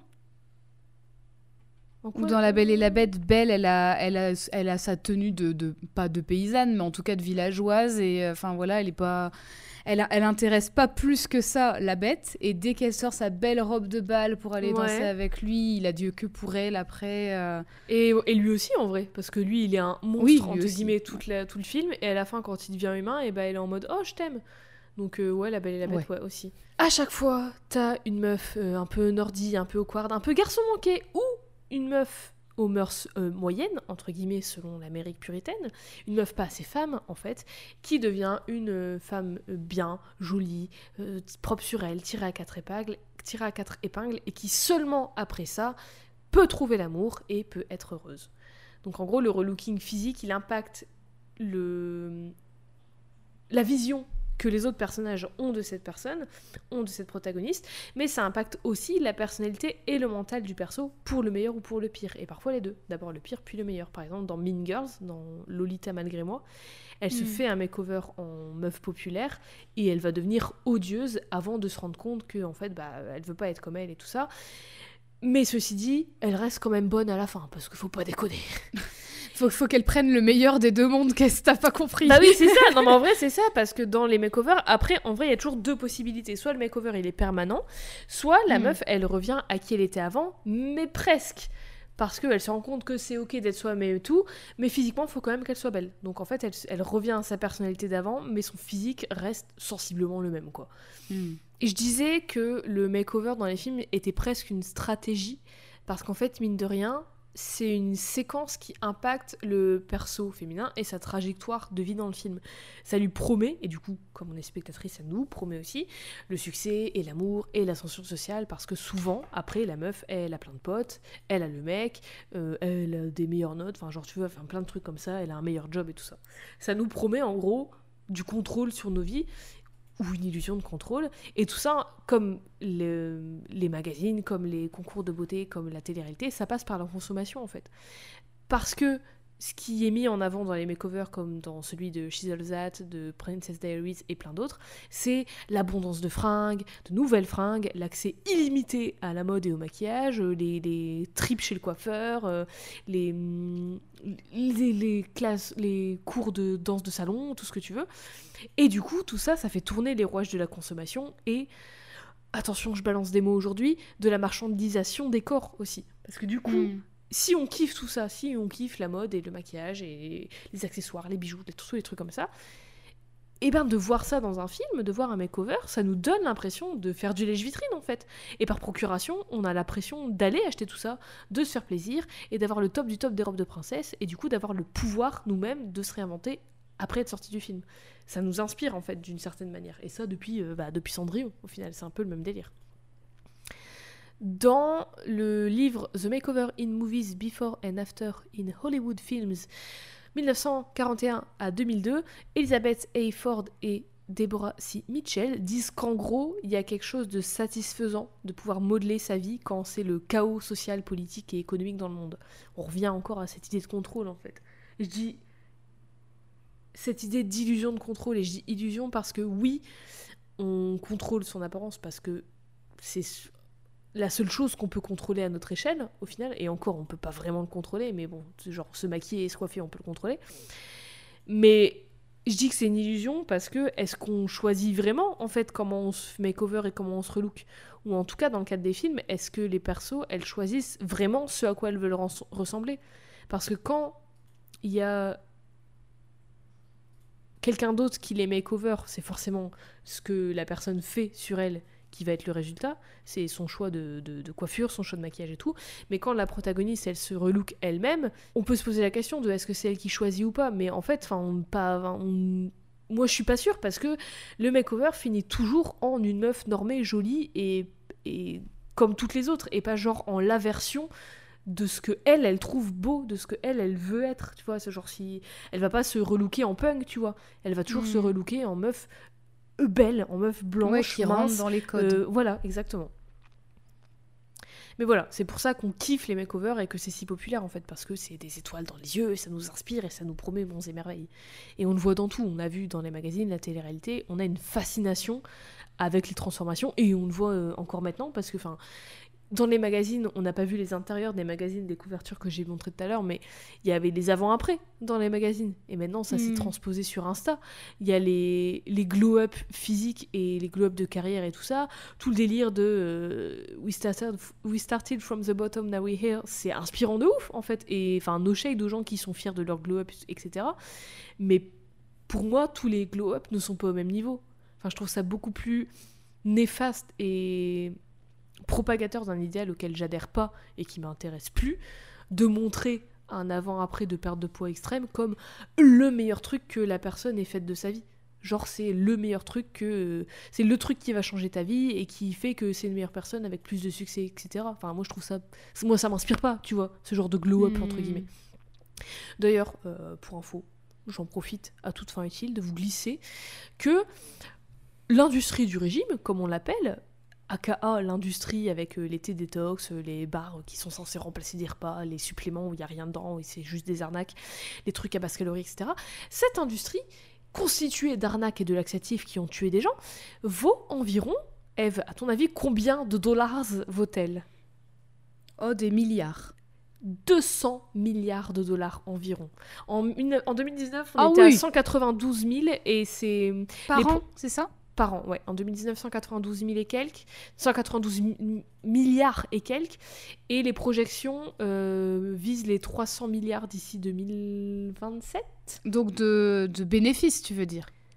Oui, de fric engrangé, en gros, Ouais. sur toutes les ventes de tous, les, de tous ces produits. Donc voilà, euh, 200 milliards de dollars faits sur notre dos, tranquille. Bref. Revenons au makeover euh, au cinéma. Au cinéma, il y a un élément en plus que euh, les makeovers qu'on voit dans les magazines, par exemple, c'est que l'écran de cinéma, c'est littéralement comme une vitrine de magasin, en fait.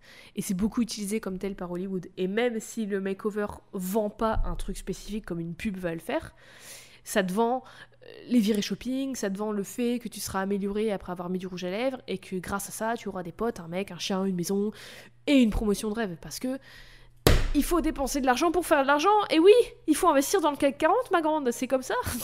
T'imagines un makeover, ça te dirait ça Merde. Investis en Je bourse. savais pas que c'était comme Merde, ça que ça micro. marchait. Mais en vrai, comme je disais tout à l'heure, c'est pas si faux d'une certaine manière parce que moi aussi, quand je m'achète de nouveaux vêtements et que je me maquille comme je veux et que je mets mes bijoux préférés et tout, j'ai confiance en moi.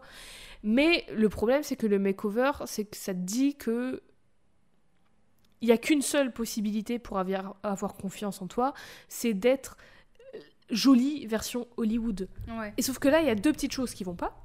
Parce que on te dit que tout le monde peut y arriver. Sauf que, un, on n'a pas euh, toutes et tous les thunes des personnages fictifs de films.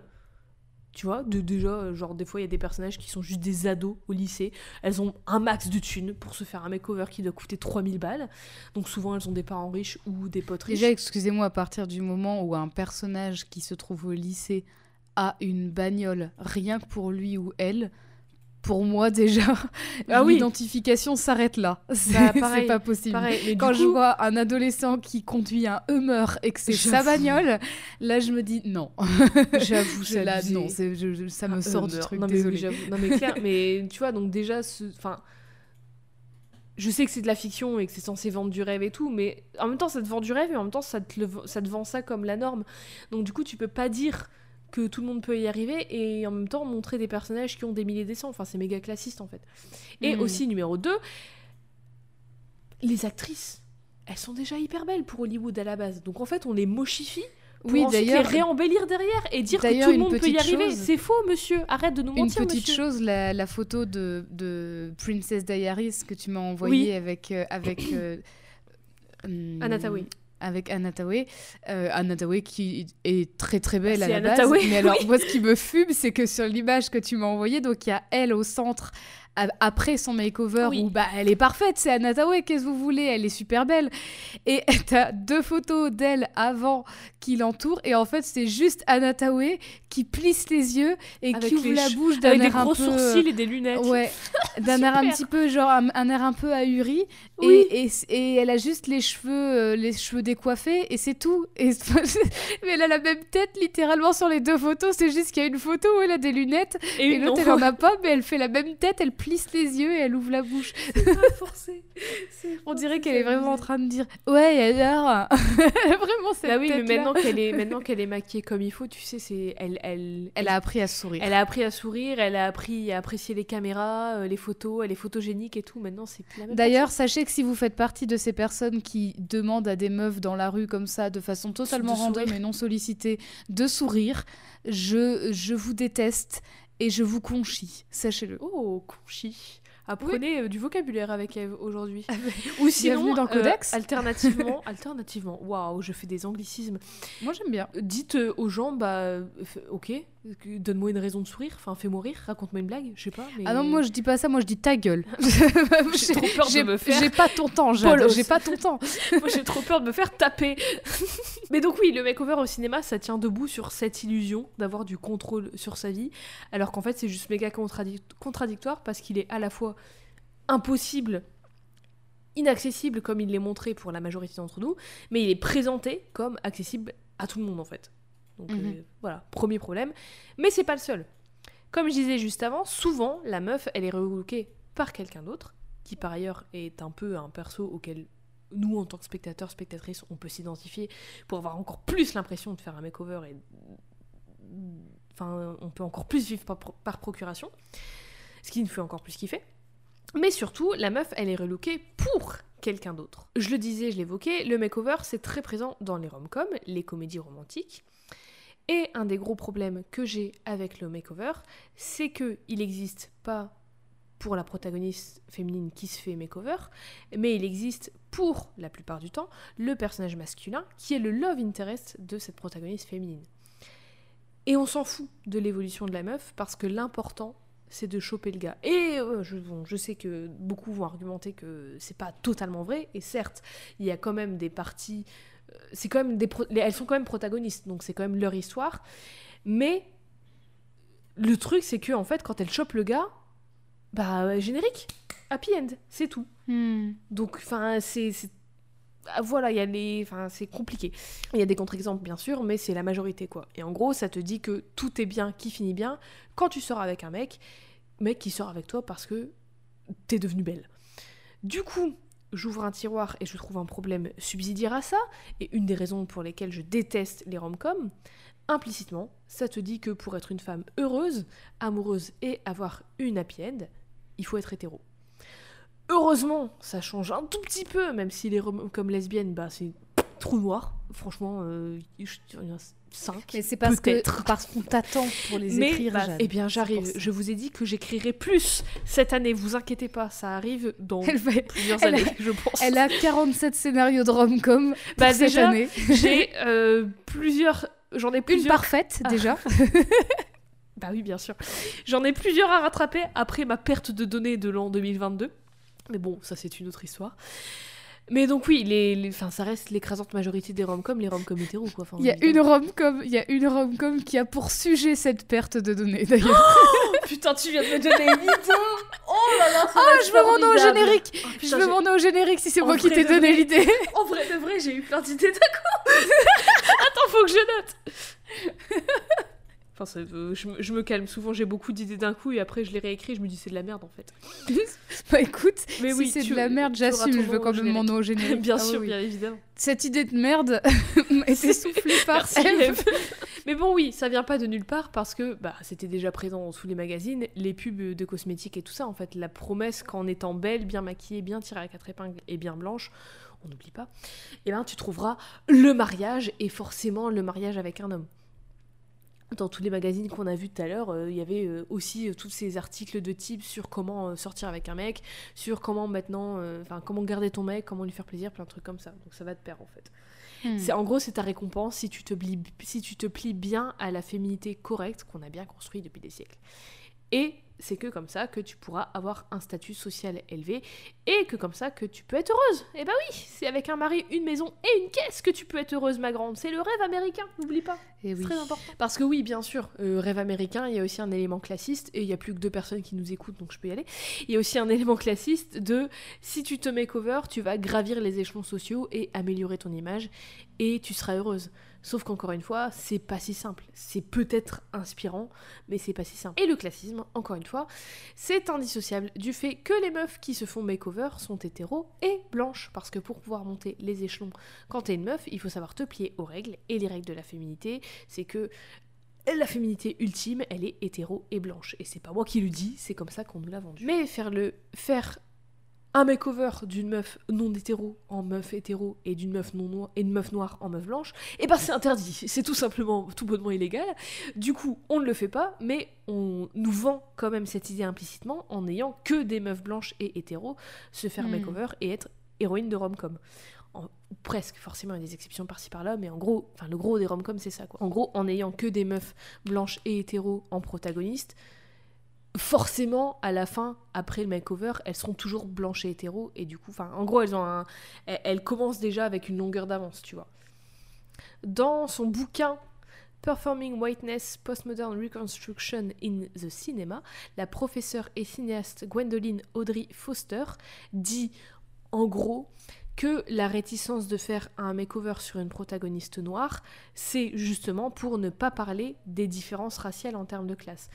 Parce que le makeover te vend que si t'es bien sage et bien habillé, tu peux devenir PDG, mais c'est plus facile et plus probable quand t'es blanche. Et il faut pas que le enfin faut pas briser la fantaisie du truc et le glamour du rêve Oui, américain. faut, faut pas faire. faut- en fait, faut pas trop faire réfléchir les, les spectatrices euh, en se Bah, disant. c'est pas, oui, c'est pas ah le but. bah. Oui, voilà, en, en disant euh, attends, mais quoi? Mais du coup, pourquoi finalement les postes à responsabilité sont pas ouverts aux, perso- aux personnes noires puisqu'on peut ouais, le voir dans bah un ouais, film? c'est ça en gros. Voilà. En gros, faut bien garder le, le, le, le statu quo. Je sais pas si c'est le bon mot. Bah si, c'est un peu ça. C'est un état, un état établi par un, par un ordre bien précis et ça doit rester tel quel. C'est Bah du oui. statu quo. Si. Parce que faut que ça vende, faut que ça soit divertissant, faut que ça vende du rêve, faut que ça t'inspire et tout. Et du coup, on va pas euh, poser des questions euh, politiques dans un film. euh, Parce que c'est bien connu que le cinéma n'est pas politique, Jade. Enfin. Mais tu te rends compte, Eve? Arrête d'essayer mettre de la, de de la politique, politique dans dans le cinéma. vidéo maintenant. Non mais n'importe quoi. Bientôt, Mario, Dans le ça va être sport. politique. Bah alors là, non mais où va le monde? Non mais désolé. Oh les vieilles Attention, la limite, ouais, est la le 2 limite, elle est floue. La limite, elle était floue. Non, mais tout, bah oui, bien sûr que tout est politique. Enfin, évidemment, bah, la Tout est preuve en politique faisant. et particulièrement dans dans dans, dans l'art en fait. Enfin. Bah oui, d'autant plus. Et d'autant plus dans un art qui est aussi une industrie qui fait de l'argent. Et enfin, évidemment, parce que euh, propager l'idée. Et on parle d'une industrie qui a commencé et qui a été largement propagée par des femmes aussi, hein, le cinéma. Oui. On rappelle bah que oui, c'était beaucoup Comme de femmes aux commandes parce que justement les hommes ils voyaient pas un strict intérêt au début dans le cinéma et quand ils ont vu que ça marchait, ils ont mis toutes les techos euh, en actrices et ils ont dit en fait c'est nous qui aurons les meilleurs rôles, Mm. c'est nous qui serons réalisateurs et puis c'est nous qui serons les techniciens et c'est nous qui contrôlons tout. Et voilà, c'est comme ça que maintenant c'est devenu une industrie de encore dominée par des hommes. Incroyable, hein? Mais c'est pas politique, bien sûr. C'est que du divertissement. Ah non Uniquement Ah du non, divertissement. Non, bah d'ailleurs, là, j'ai peut-être eu un, un petit pet de cerveau. Je, je vous prie de Ah, m'excuser, c'est pas bugué, du tout politique ce que j'ai dit. non. Tu n'es plus. euh, bah, moi, après, on, on me rappelle que tu portes des lunettes actuellement, donc euh, tu es Ouais, j'ai tendance à le aller trop loin. Je, j'ai- ouais, je, suis, un- je suis un peu une Mais donc oui, il sauvage, faut pas briser la, fan- la fantaisie du truc, le glamour et tout. Ouais. le- Mais enfin, le pire, c'est que c'est c'est- c'est quasiment pas questionné en fait. C'est juste normal, c'est la norme que ce soit que des meufs blanches. Mais du coup, implicitement, n'avoir que des meufs blanches héroïnes de rom-com qui vivent le rêve américain, ben ça exclut toutes les meufs pas blanches de cet Ouais. idéal de contrôle et de pouvoir sur leur propre vie. Et enfin, je veux dire, je suis pas forcément fan du concept de rêve américain. Mais je suis aussi d'accord pour dire que c'est pas ouf d'exclure toute une partie de ta population, de ton pays, qui vend ce concept comme l'objectif à atteindre. Enfin. Mhm. En plus, même si tu veux faire de l'argent, c'est idiot, donc c'est, du pur racisme. Enfin, c'est complètement con. Enfin, je me mets dans la Bah oui. peau du gars Ouais. qui veut faire des thunes en vendant l'idée du rêve américain. Pourquoi t'ostracises toute une partie qui pourrait te ramener des thunes? Ça n'a ni queue ni tête. Ni queue ni tête. C'est une... le, le makeover, c'est, c'est un, un serpent sans queue ni tête et c'est aussi une vraie commode parce que ça a plein de tiroirs. Ceci dit, alors ceci dit, attention, il y a quand même une rom-com avec une héroïne non blanche qui vit un makeover. C'est le film Made in Manhattan avec Gillo, qui est d'ailleurs un des seuls films avec le makeover d'une protagoniste qui n'est pas blanche, parce que Gillo, elle, Elle est pas- latina. Mais elle est dire pas portoricaine ou je sais- Elle est latine, je dis une connerie. hein. Et donc du coup, c'est donc c'est quand même cool que déjà il y ait une rom-com avec une héroïne pas blanche, même si euh, maintenant c'est c'est ça évolue de ce côté-là. Mais c'est cool aussi que il y ait un film avec un makeover d'une protagoniste pas blanche parce qu'on se dit ça pourrait justement questionner tout ça. L'histoire, grosso modo, c'est Gilo qui est une femme de ménage dans un hôtel et du coup forcément elle est pauvre. Il y a les clients qui sont riches et qui sont blancs. Et qui sont vraiment méga riches quoi. Gillo, elle tombe amoureuse d'un client riche blanc et oh là là, c'est dur parce que bah moi je suis pauvre et lui il est riche. On est trop différents et surtout il va jamais pouvoir m'aimer si je reste pauvre. Alors du coup, Gillo, elle va subir un makeover, une transformation à travers tout le film où elle va petit à petit laisser tomber ses tenues de travail pour des belles robes et des diamants. Et elle va finir par sortir avec le gars. À la fin, elle va quand même devenir manageuse des autres femmes de ménage, ce qu'elle voulait au départ. Donc quand même, c'est elle a atteint son objectif. Mais elle va quand même se marier avec le gars après tout ce makeover à travers le film. Donc, dans la thèse que j'évoquais au tout début de l'épisode, il y a à peu près une heure et demie, Angela Claire Dancy, l'autrice de cette thèse, elle, euh, elle argumente que malgré le film, malgré le fait que ce soit un film, une rom-com qui a une protagoniste non blanche et que ce soit rare, c'est la même en fait, ça propage la même idée parce que ça renforce toujours l'idée que pour réussir et pour être heureuse, il faut être riche, et il faut être marié avec un homme riche. Et du coup, en fait, pour rentrer dans cette classe sociale, il faut rentrer dans les codes de ce qu'elle, elle appelle, et de ce que Gwendoline Audrey Foster appelle aussi. Il faut rentrer dans les codes de la blanchité en gros. Donc en gros, Hmm. être riche, euh, bien présenté, ne pas avoir de moustache, euh, être bien habillé, être mince, tout ça. Et en gros, ça c'est ce que Gwendoline Audrey Foster appelle performer la blanchité en gros. Selon elle et d'autres professeurs d'études sociales et de chercheuses de, de cinéma et de, de télé et tout, comme par exemple Charlotte Brunsdon dans son livre Screen Taste, Post-Feminism and Shopping Films, elles disent que, en gros, la moralité et la blanchité, elles sont jugées selon la position et la richesse. Et tant qu'une personne non blanche, elle est blindée de cash, elle est ok pour les blancs dans une certaine mesure, parce qu'au final tout est une... dans une certaine mesure, parce qu'au final tout est une question de classe sociale. en gros, pour les gens qui font les règles dans le monde, faut avoir du cash et slash ou être blanc. Si t'as les deux, euh, c'est génial. Si t'es blanc et riche, euh, c'était le top du top. Si t'as juste du cash mais que t'es pas blanc, tu peux rentrer dans le cercle, mais faut que tu te plies à nos règles quand même. Faut pas que tu nous commences à euh, parler une langue qu'on comprend pas. Oui, et puis que j'imagine que tu dois euh. performer la, blanchi- la blanchité, du Oui. coup, dans ce cas-là, mais que par contre, tu dois courber les chines si jamais on te fait des petites réflexions racistes. Ah bah bien sûr. Parce que faut Parce pas faut déconner, t'es pas blanc. poli, euh, faut rester, euh, bah bien Ouais, sûr, voilà. bah, évidemment. bah oui, faut pas déconner non plus. Le makeover du perso de Jennifer Lopez invoque cette, euh, enfin ça, montre cette performance de la blanchité et ça appuie sur cette relation entre l'identité de raciale et la classe sociale et ultimement du coup la consommation parce qu'encore une fois c'est une question d'argent et tout ça. D'ailleurs, j'en profite pour préciser que Gillo est américaine, mais que ses deux parents sont portoricains, effectivement. Portoricain, tu avais raison. Et si, comme Gwendoline Audrey Foster le dit, la blanchité peut s'acheter, alors le makeover est l'outil avec lequel on l'achète, en gros. Et donc, encore une fois, on revient à la consommation et au fait que le makeover, c'est un outil pour pousser les meufs à consommer, à payer, à tout donner, même leur temps et leur énergie, à être blanche, à être là pour un homme et à s'oublier elle-même et à être euh, la femme parfaite, en fait. C'est un- le makeover, c'est un outil d'achat de sa place dans une classe sociale euh, plus plus, et c'est aussi un outil de, encore une fois, de marchi- marchanda- marchand. Pff, je vais réussir. euh, veut- Marchandisation Merci, l'univers ne voulait pas que je dise ce mot des femmes de notre temps et de notre vie. Et la boucle est bouclée avec euh, les magazines et la pub qu'on évoquait au début. J'ai une question. J'ai peut-être une réponse. On parlait justement de, de- du makeover dans Miss Détective qui Oui. se moque de ces codes-là. Et d'ailleurs, euh, dans, dans le deuxième film, on sent que c'est plus ambigu puisque Gracie, par exemple, elle, elle est... Elle va rejouer ce jeu parce qu'on va un peu la, la forcer à ça, puisqu'elle peut même plus faire de, elle peut plus faire son travail correctement vu qu'elle est reconnue partout. Euh, mais que malgré tout, en fait, euh, elle a, elle a eu le mec, elle a, elle a eu le, Oui. elle a eu le, le gars à la fin du film, mais en fait, il l'a plaqué dans le début du film suivant. Donc en fait, dans le début du film suivant, elle est célib et du coup, finalement, c'est aussi avec sa nouvelle partenaire euh, de, de mission qu'elle va, euh, qu'elle va un peu retraverser ce makeover là. Il y a une séquence de makeover dans le 2 Non, je me souviens plus. Non, euh, bah, pas, pas comme dans le 1, mais en tout cas, en fait, elle repasse, elle repasse de. euh, parce qu'elle est un petit peu. euh, comme elle s'est fait plaquer, en fait, elle, elle redevient la Gracie d'avant, Ouais. avec les cheveux hirsutes, enfin voilà. Et en fait, il, il- son chef dit en gros que, de toute façon, comme elle est reconnue partout, elle fait foirer les missions, en fait, donc elle peut malheureusement plus faire de missions sous couverture, c'est pas possible. Mais que de ce fait, elle va devenir le nouveau visage du FBI, et Oui, donc elle ah devient un vrai, peu la cool. porte-parole. Et euh, elle, elle rejoue le jeu de la Miss parfaite, machin et tout. Elle est encore pire parce que du coup, elle, elle se perd complètement dans ce rôle-là. Mais moi, je trouve Et que en fait, ça change, ça change d'une autre manière aussi. Je trouve ça intéressant. Ouais. Mais ma question n'est pas ça. Ma question, c'est quand on voit que justement un film comme Miss Détective euh, et euh, Miss FBI, du coup, puisque c'est le nom du deux en français, euh, peuvent détourner ça, enfin, Mhm. quand on voit que ces films peuvent détourner quand même les codes du makeover, qu'est-ce qu'on pense du diable s'habille en Prada? Putain, j'ai oublié de l'évoquer. Je me sou- Ça fait longtemps que je l'ai pas vu. Je l'avais noté dans mes exemples de makeover. Ça fait longtemps que je l'ai pas vu, mais je me souviens plus comment se termine le film en fait.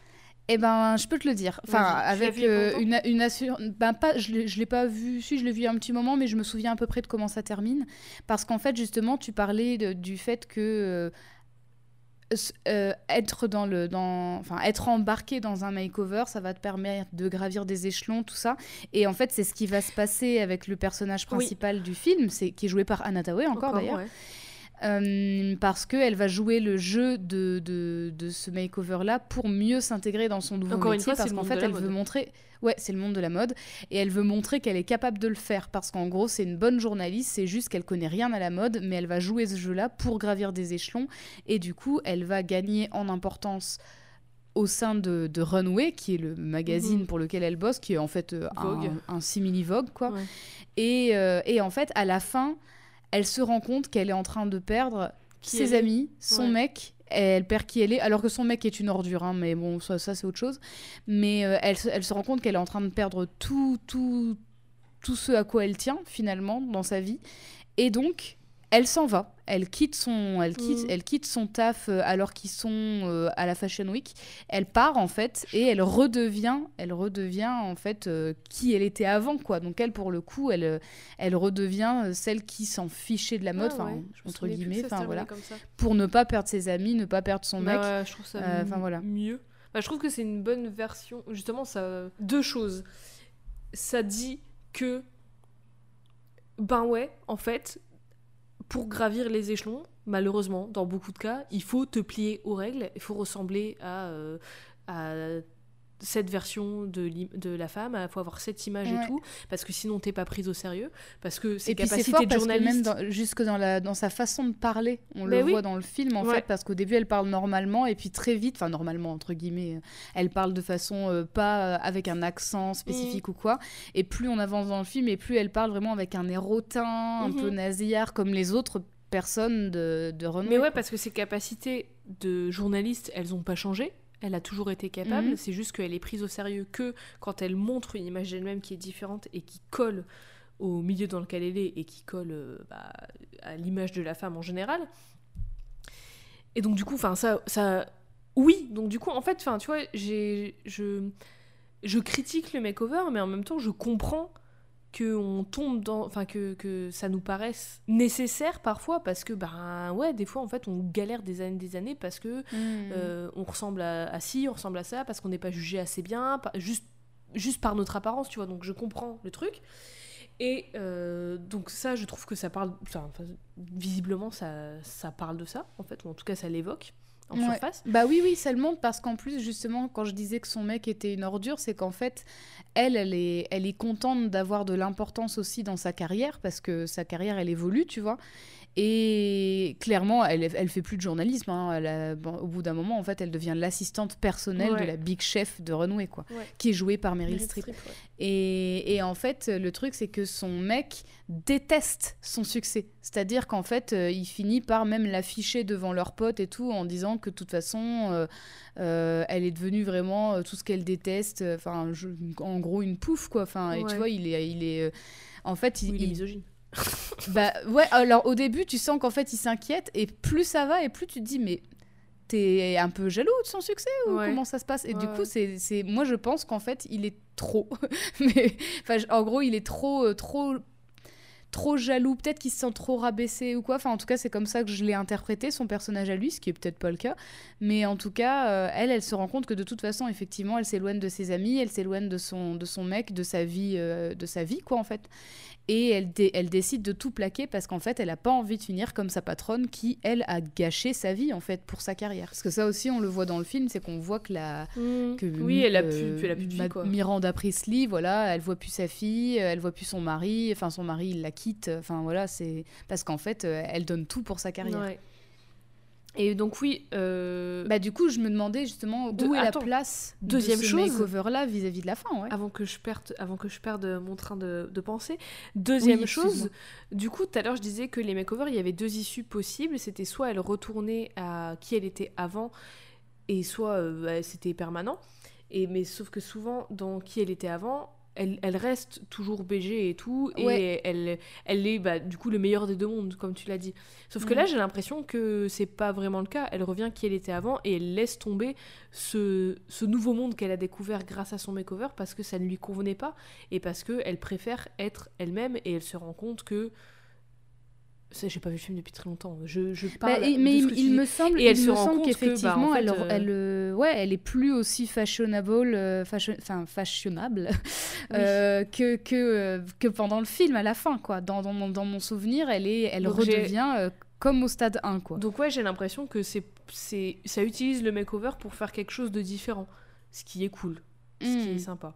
C'est pas, elle se fait pas un makeover pour un mec, elle se fait, elle se fait faire un makeover, mais c'est elle qui choisit de le faire.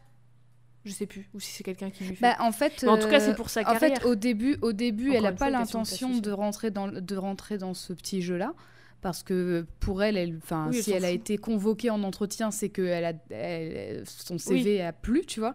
Mais en fait, elle finit par rentrer dans ce jeu-là de toute façon euh, parce que, euh, bah, en gros, euh, c'est, enfin, on lui demande implicitement, on lui donne de plus en plus de tâches et à chaque fois, c'est jamais assez bien. Et donc, du coup, ouais, elle se plie à, elle se plie quand même à, bah ses oui. codes, quoi. Bah ouais. Mais donc oui, euh, makeover plutôt un peu différent, j'ai l'impression, et qui du coup parle Ouais. du. Enfin, j'ai l'impression que ça, justement, ça commente sur le makeover. Mais justement, merci d'avoir euh, parlé de ça parce que je pouvais pas terminer cet épisode sans évoquer d'autres makeovers qui sont un peu différents et voire Avec positifs selon moi pour certains. Alors, Oui. euh, j'en ai trouvé un qui est pas forcément euh, qui- pas forcément catégorisable, il est un peu il est différent, il est un peu bizarre. Euh, c'est le film français Le miroir à deux faces d'André Cayatte. C'est ni une rom-com, ni un film plein de bons sentiments et tout, mais le propos que véhicule le makeover et la fin qu'il apporte au perso féminin est sensiblement le même, je trouve. Accroche-toi. En gros, l'histoire, c'est un gars qui épouse une meuf qui s'appelle Marie-Josée, qui est super intelligente et tout, mais qui est visiblement, euh, objectivement moche. Et du coup, en fait, il se marie avec elle parce que euh, juste il veut une relation posée, pas avec une meuf qui attire tous les regards et tout ça. Mais du coup, euh, comme elle est moche, et ben du coup, il se met très vite à l'insulter et très vite, ils, elles se mettent à se détester. Ils ont deux enfants Ah bah faudrait ensemble. savoir, il veut Ah une bah- meuf qui attire personne, mais par contre, Ouais, bah, euh, il la con. trouve tellement moche qu'il est méchant avec elle. Attends, c'est pas, la... pas la pire chose qu'il va faire. Ils ont deux enfants ensemble et tout, et ils vivent une vie un peu, un peu, bah, pff, voilà quoi, elle est pas ouf, ils se détestent, euh, ils se font que se gueuler dessus.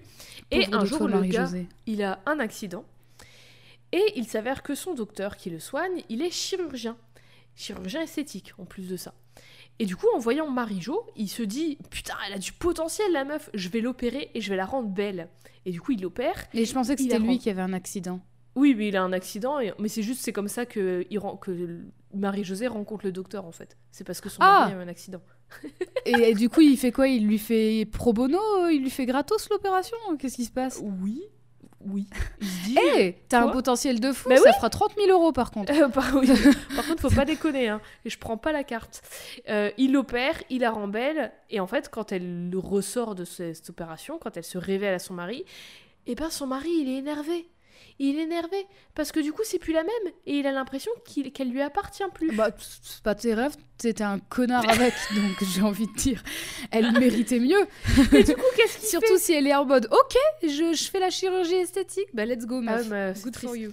Mais attends, mais, euh, hmm, attends, parce que du coup, il a, il est énervé, il a l'impression qu'elle lui appartient plus parce que c'est plus du tout la même personne. Alors qu'est-ce qu'il fait? Il va tuer le docteur. Il tue le Ouf. docteur. Oula Le c'est- twist. c'est escaladé, ça a escaladé vachement vite. Bon, après, je résume très vite aussi, hein, mais bon. Et du coup, au final, ben, Marie-Josée, elle est keblo, elle est choquée et elle est bloquée dans cette relation et elle se résout à ses obligations de femme et elle reste avec son mari et ses enfants. L'année du fun, je vous ai dit, l'année Yes. du fun. Encore une fois, merci à Angela Claire Dancy pour sa thèse parce que c'est là que j'ai découvert ce film. Et j'ai aussi découvert qu'il y avait eu un remake par Barbara Streisand en 1996 Allez. un remake très libre, Wow. hein, où en gros c'est une meuf qui s'appelle euh, Rose, qui rencontre un gars qui est professeur d'université qui s'appelle Grégory, et en fait il en a marre de sortir avec des meufs trop belles, plus jeunes que lui, parce qu'elles lui brisent le cœur. et tout. de succès. Oh oui, pauvre bébé, Connard, oh va. Mais parce qu'en gros il se fait toujours briser le cœur et tout, et du coup il décide qu'il veut une relation avec une meuf intelligente et calme et tranquille et tout, mais une relation Ouais, sans non, sexe ni romance. ouais, tu t'es surtout dit, je veux une meuf moche, comme ça, elle aura pas d'autre choix que de rester avec moi, elle n'aura Dieu que pour moi, et, tu- Et elle va ne bien me brisera servir. pas le cœur. C'est ça, Connard. exactement. Et du coup, il veut une relation sans sexe ni romance. Il rencontre Rose. euh, Rose, elle le kiffe bien. Bah, du coup, il cherche une amie, quoi. Euh, oui. Je- je- tu cherches des amis, c'est tout. Fais-toi des amis, je sais pas, va Ah au non, mais- café. Non, mais attends, te- mais Eve, t'es bête. Un homme et une femme, ça peut pas être ami. Enfin, forcément. Ah oui, pardon, c'est vrai, parce que tout le monde est hétéro de- sur Bah, Terre. bah. Ça, c'est aussi. Euh, oui. Comme tu crois quoi? Oui, bien Ah bah sûr. oui, oui. Mais donc, il rencontre Rose. Rose le kiffe bien. Et Grégory aussi, il la trouve convenable. Et du coup, il lui propose de se marier. Mais il se précise bien que c'est un mariage sans sexe ni romance. C'est juste pour avoir Un une mariage blanc, quoi. Voilà. Rose, elle accepte en espérant qu'un jour ça se transforme et tout en quelque chose de plus. Sauf que ben euh, ça bouge pas et du coup elle pète un plomb, elle se barre, elle se fait un makeover pour être euh, maxi Mais ils ont inventé le Pax, du coup. S'ils sont mariés entre 96, amis, c'est un déjà Pax, quoi, finalement. J'en sais rien, je n'ai aucune idée. Je sais pas quand, depuis quand existe le Pax. Je ne sais pas. Mais donc du coup elle se fait un makeover pour être méga bonne avec l'aide de sa mère. Elle revient, elle essaie de le séduire et tout, mais ça lui plaît pas parce que du coup euh, c'est plus la même et euh, t'es plus la femme que j'ai épousée, machin, euh, t'es plus à ma merci, maintenant t'es belle, tu peux faire tout ce que tu veux. Mais il y a des trucs qui se passent et au final les deux se rendent compte qui elles s'aiment et ils finissent ensemble et tout est bien qui finit bien. C'est un remake très libre, hein, très libre. Oui, effectivement. Mais donc voilà, ça, le... Qui a l'air la- un peu moins dramatique. Oui, quand bah, c'est même, beaucoup malgré plus tout. rom-com du coup. Mais Ouais. donc le, la version française, le miroir à deux faces, c'est un makeover. Ça reste un makeover, je trouve, qui est très différent de tous les autres, mais qui du coup, euh, je sais pas si c'est vraiment un commentaire sur le makeover, du coup, et, ou sur la misogynie et sur le fait que les femmes elles soient enfermées dans des relations des fois avec des maris et des enfants et que ce soit triste et qu'elles soient bloquées. Mais en tout cas, c'est. Ouais, que quoi qu'il arrive, elles sont perdantes en plus. Oui, voilà. Qu'elles soient euh, belles ou moches, entre guillemets, Oui. puisque c'est dans des, dans des codes établis. Ouais. Mais en tout cas, que dans, dans tous les cas, elles perdent, quoi. Mm. Donc voilà, c'est un makeover un peu. Je sais pas trop quoi en penser, mais c'est un peu différent. Voilà, je vous le donne, Mm. vous faites ce que vous voulez. Et moi, je te donne la, je te donne la date du Pax, si tu veux. C'est Vas-y. 1999. Oh, en France? En France, oui. Eh bien, très, bah, très bien. C'est c'est pas si vieux que ça au final. hein. Pas si vieux, C'est effectivement. pas si vieux. D'autres makeovers qui sont pour moi un peu plus positifs parce que euh, c'est pas la norme imposée qui, qui prévaut, mais c'est la meuf qui s'exprime et qui reprend les rênes de son identité via le makeover. J'ai pensé à Mulan. C'est une Bah sorte oui. de makeover au final. Carrément. Même si à la fin elle euh, redevient une femme, entre guillemets. Mais justement, ça joue un peu avec les codes du genre et tout. Il faudrait que je lise la légende originale Ouais, et pas juste le film ouais. Disney. Mais euh, Mm. j'avais regardé en 2020 un film chinois qui était sorti qui s'appelait. J'ai oublié, mais il est dans ma vidéo euh, Women and Girls in Films de 2020, qui justement parle de la légende de Mulan. Il est sorti en même temps que le film Disney est sorti. Mais euh, il- je apparemment, il est beaucoup plus euh, accurate, il est beaucoup plus fidèle à la légende Mm. de base parce que c'est un vrai film euh, chinois, donc du coup il est beaucoup plus proche du truc. Il était vachement cool et je la trouvais et c'était beaucoup plus violent et tout que le film Disney forcément. Et du coup c'est j'ai enfin c'est- j'ai eu ça en tête directement quand je cherchais des makeovers un peu différents, un peu plus positifs. Qui Oui, parce qu'après, de-. Là, tu parles de, de makeovers différents, mais évidemment, comme tu as parlé de Cendrillon tout à l'heure, de manière générale, les, les princesses Disney, il y a des, Ouais. c'est Bah, des Tiana- très standards, quoi. Tiana dans La princesse et la grenouille. Ouais. Bon après je crois qu'à la fin elle revient à son restaurant et tout euh, où elle travaille et tout, elle reste pas princesse, euh, je sais plus. En Bah fait, si, elle est princesse parce qu'officiellement, elle se marie avec un prince. Oui, oui, Donc mais elle, est princesse, mais elle a pas sa, fin, ouais, elle, elle a son restaurant. Ouais. Elle, accomplit son Mais rêve d'avoir un resto et en gros son, Ça aide son- que bah, le prince, prince, il est avec elle quoi. Ouais, ouais, Oui voilà, mais elle est quand même Mais princesse Tiana de aussi, oui, elle a un makeover. mais elle a Littéralement, elle se transforme en grenouille et elle redevient princesse après. Ouais. euh, Ou c'est l'inverse. Je sais plus. Les deux, ils deviennent En- grenouilles. Je sais plus. En fait, euh, ah, deux, attends. le prince devient je crois grenouille. qu'elle, je crois qu'elle elle, elle l'embrasse et c'est elle qui se transforme en Ouais, grenouille. Je dis pas de bêtises. Mais donc oui, voilà. Un autre auquel j'ai pensé aussi, c'est le perso de Olive dans Easy A, où c'est elle qui choisit. Je sais pas si t'as vu ce film avec Emma Stone. Non, ça me dit rien. Où en gros, euh, c'est une meuf un peu normale au lycée et tout. Et en fait, il y a une rumeur qui commence à circuler sur elle, comme quoi c'est une fille facile qui a couché avec euh, XY, euh, Pierre-Paul Jacques. Et du coup, en fait, elle se dit Ah ouais? Ah bah vous pensez ça de moi? Ah bah ok. Et elle va à fond dans le truc et genre elle se, elle met des corsets et tout. euh, Elle commence à un peu se la péter et tout. Elle, elle se met vraiment une image de meuf sexy, tu vois, pour vraiment se dire bah je me laisse pas marcher dessus par vos rumeurs de merde et tout. Et si vous pensez ça de Mhm. moi, bah je ferai ça et on verra ce que ça. Et il est vachement cool ce film dans mon souvenir. bien évidemment. Un autre aussi, c'est elle dans euh, La Revanche d'une blonde, Légale et blonde. J'ai oublié le titre en français. Oh, ça fait trop longtemps que j'ai pas vu ça. Bon, à la fin, pas vu ce film. c'est où en gros son makeover, c'est euh, elle, elle veut. Bon, à la base, je crois qu'elle veut rentrer à Harvard pour rejoindre son mec. Mais en fait, son makeover, il est en deux temps, parce qu'à la base, elle, euh, son makeover, c'est qu'elle devient maxi intelligente pour rentrer à Harvard. C'est pas qu'elle change qui elle est physiquement, parce qu'en fait, à la base, physiquement, c'est déjà une meuf qui est à fond dans la mode et qui est blanche et blonde et trop belle et tout. Et en fait, son makeover, c'est qu'elle se, elle l'étudie à mort pour rentrer à Harvard. À la Elle base, fait, ses, elle fait ses devoirs en fait pour intégrer oui, l'université. mais c'est trop stylé. As you mais en fait, si, si vous voulez aller dans une grande université. bah Et ce que j'aime bien, alors bon, attends, elle rentre à Harvard à la base pour rejoindre son mec, et en fait, quand elle se rend compte que son mec c'est un pur connard, elle se dit, ben je vais devenir la meilleure avocate. Et en fait, ce que j'aime bien dans ça, c'est que, euh, alors certes, à la fin, elle finit quand même avec un mec et tout, bref, mais ce que j'aime bien dans celui-là, c'est que déjà son makeover, c'est que elle entre guillemets devient intelligente donc en gros qu'elle exploite ses capacités et qu'elle elle étudie et qu'elle devient avocate mais ce que j'aime et ce que j'aime bien c'est que c'est pas au détriment de qui elle était avant son makeover. Genre, elle Hmm. continue à être une meuf euh, qui aime bien la mode, qui s'habille en rose, qui, aime, qui, qui est au courant euh, des nouvelles modes, euh, qui, qui aime trop le maquillage, qui prend soin d'elle et tout. Et d'ailleurs, ça va être grâce à ça qu'elle va gagner son, son, le procès dans lequel elle, elle va euh, travailler, quoi. Donc, Hmm. j'ai trouvé ça cool. Et euh, je sais pas si t'en as d'autres en tête, mais moi, un tout récent qui m'est venu en tête, qui est très rapide, qui est genre une, une- vraiment une scène dans un film, c'est Harley Quinn dans le film Birds of Prey. Et là, il, est, Mhm. il est méta celui-là en plus, je trouve, parce qu'en gros, tout le début de Birds of Prey, elle raconte euh, que sa relation, que le, le Joker, c'est un connard qui, euh, qui euh, lui a fait beaucoup de mal et tout. Et en gros, elle se fait un make- son makeover, c'est que elle, devient plus elle-même pour s'émanciper. Littéralement, le titre du film, le sous-titre du film, c'est son émancipation, pour s'émanciper de euh, sa relation toxique avec un mec.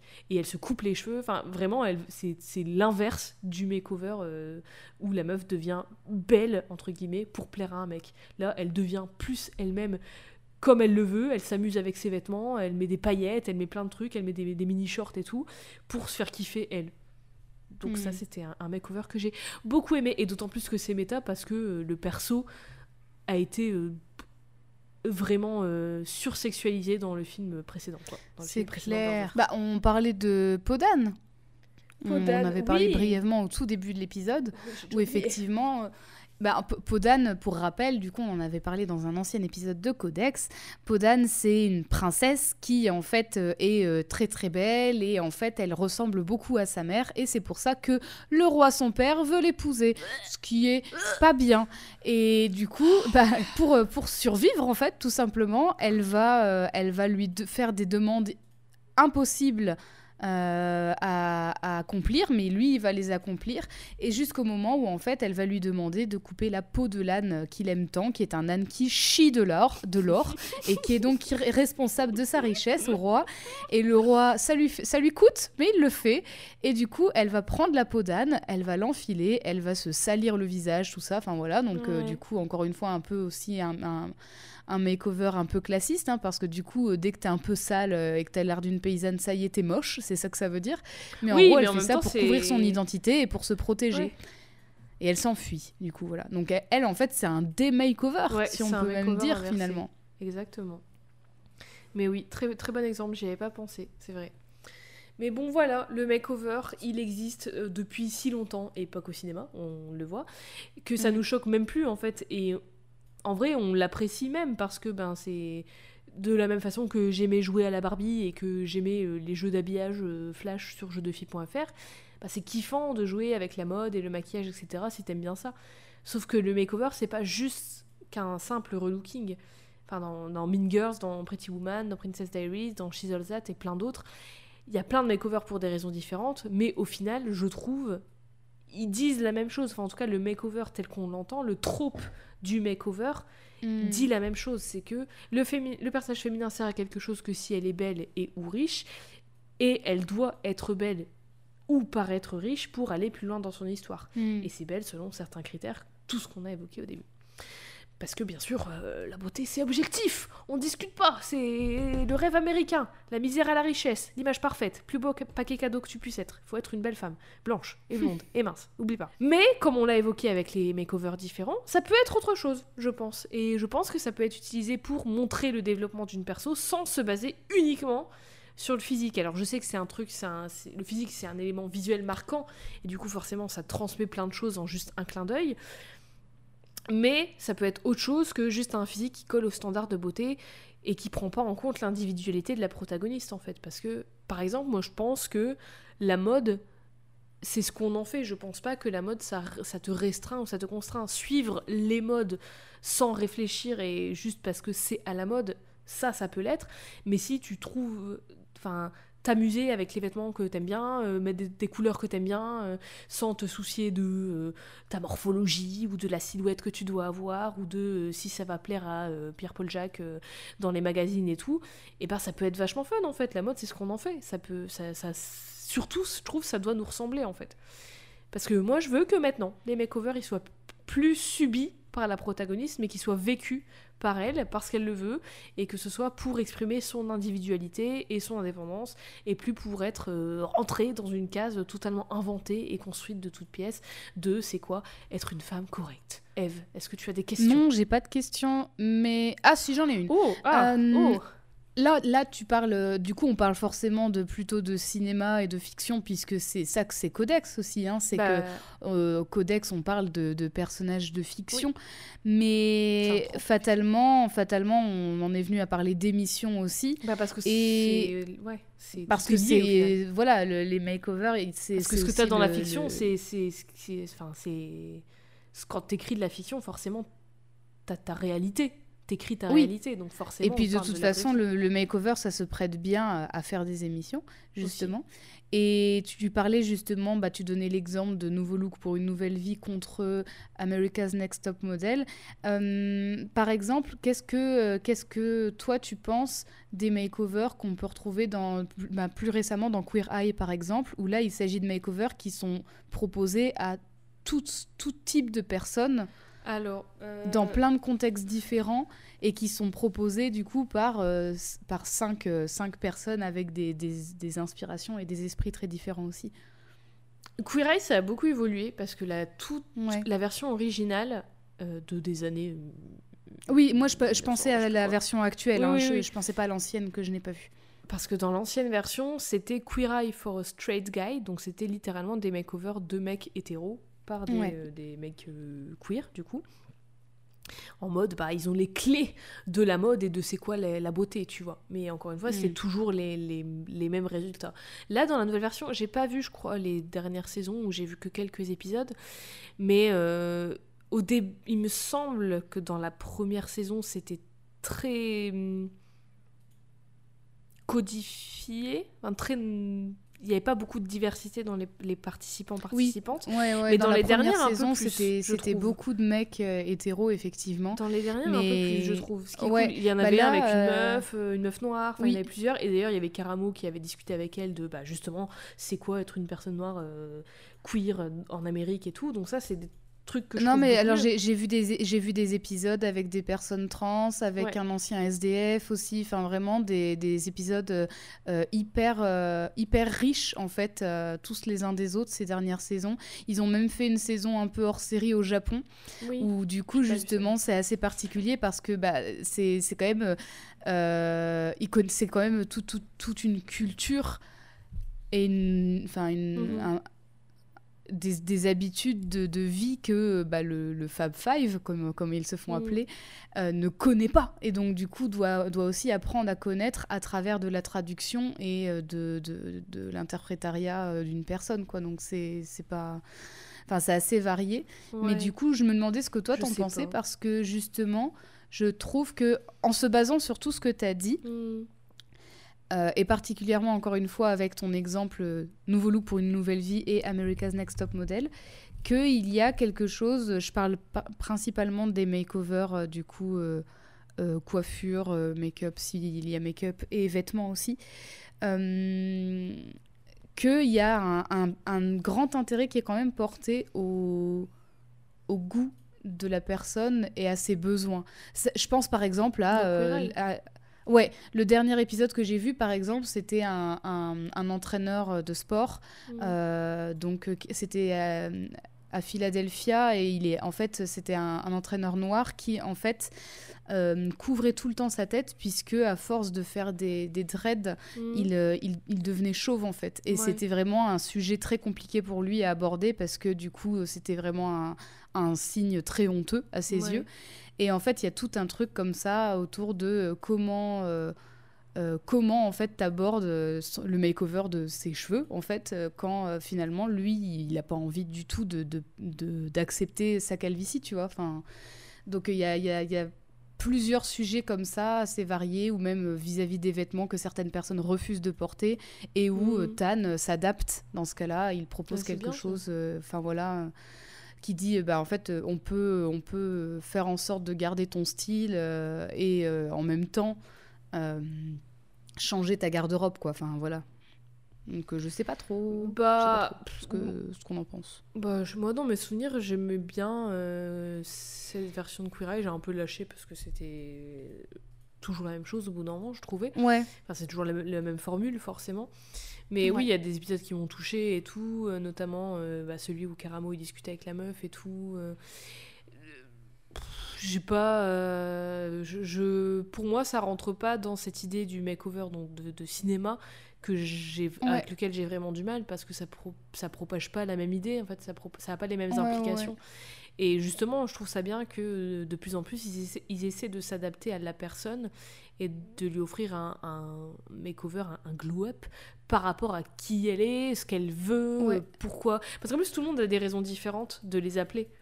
Et ça ils en parlent aussi souvent c'est Mhm. pas juste euh, c'est c'est pas juste bah je veux être beau ou je veux plaire à un mec. C'est euh, des fois il y en a qui sont en mode bah euh, j'ai besoin d'avoir ce job. Après dans la thèse que je lisais C'est c'est drôle, c'est drôle ce que tu dis parce qu'il y en a un que j'ai vu il y a pas très longtemps. Alors je sais plus, c'est dans une des dernières saisons où en fait c'est un gars qui a 40 balais, il est célibataire, c'est un DJ et en fait euh, il a envie de se, de se, enfin que sa situation se stabilise. Donc il, il aimerait bien fonder une famille, avoir une femme et avoir des enfants et tout parce qu'en fait il a 40 ans quoi. Et en gros euh, euh, il se rend compte au fil de l'épisode que finalement c'est pas ça qu'il veut Ah. parce qu'en fait, il se rend compte que c'est surtout la pression familiale qui fait qu'il demandait ça au début. Ah. Euh, et en fait, il se rend compte que euh, lui, ce qu'il aime, c'est... euh, parce qu'en fait, il a, il a son job de nuit qui est, qu'il est DJ, et le jour, il travaille dans le cabinet d'architecte de son père, je crois. Ouais. Et, et en fait, il se rend compte que lui, il vit pour la musique, et qu'en fait, ce qu'il aime faire, c'est être DJ, et Oh, que en gros... et ne gros, voilà, enfin, il veut, il veut faire ce qu'il aime faire, et que c'est... Oh, S'il peut pas trouver une meuf tout de suite, c'est pas grave, il sera heureux quand même, tu vois. Et du coup, il se rend compte que, euh, bah, à la fin, le plus important, c'était pas forcément de trouver une meuf à la fin Oh là du, du oh, makeover, c'était juste de, c'est de dire à ses parents bah faites-moi confiance quoi. Enfin voilà euh, je suis un grand garçon euh, je peux faire ce que enfin je peux m'en sortir tu vois. Enfin je vais la voir ma famille au bout d'un moment ça faut juste pas me presser quoi. Oui, bah oui, tranquille. et, et du coup elle était bien cette histoire là parce que justement au début j'ai eu moi je me suis un peu inquiétée parce que lui je me suis dit oula lui il veut il veut une, une meuf quoi enfin il a dit en gros euh, moi je veux une meuf euh, machin Mhm. euh. et en fait finalement il s'est rendu compte que dans l'absolu c'était pas ça qu'il voulait quoi Ouais, ouais. Non, bah écoute, je... dans la thèse que j'ai lue là de Angela Claire Dancy, elle parlait un peu de Queer Eye et elle disait qu'elle avait pas trop de soucis avec. Enfin, elle, pour elle, enfin, elle c'était pas vraiment le sujet de, son, de sa thèse, mais elle en parlait parce que forcément, il y a des makeovers dedans. Et Ouais, de parce que en fait, euh, mais du coup, c'est la preuve qu'il y a possibilité de faire des makeovers qui, qui vont plus loin et qui sont pas euh, qui sont pas nauséabonds, même dans la télé-réalité, par exemple. Ouais, c'est vrai que c'est pas nauséabond, mais Angela Claire Dancy, elle argumentait que tout de même, il y avait quand même cette idée de, euh, de l'importance, voire de le- le- l'essentialité, de l'indispensabilité de ton image en fait. Ouais, c'est Qui, vrai. bah, en même temps, c'est un truc inévitable. Donc, euh, enfin, Mm. tu vois, c'est forcément ton, ton apparence, c'est la première chose que les gens y voient de toi.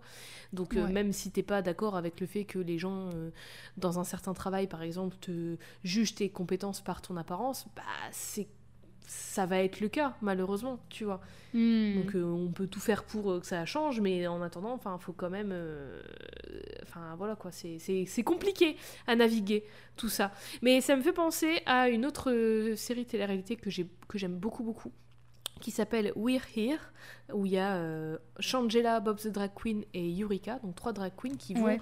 euh, qui voyagent dans des petites villes, vraiment des, des petits bleds paumés euh, partout en Amérique, et qui en fait vont trouver euh, trois personnes à chaque fois, donc une, une drag queen à chaque fois, une personne assignée, et en fait elles vont euh, leur parler et tout, et euh, à la pendant une semaine, et pendant une semaine, et à la fin de la semaine, toutes vont faire euh, un, un show, une performance de drague.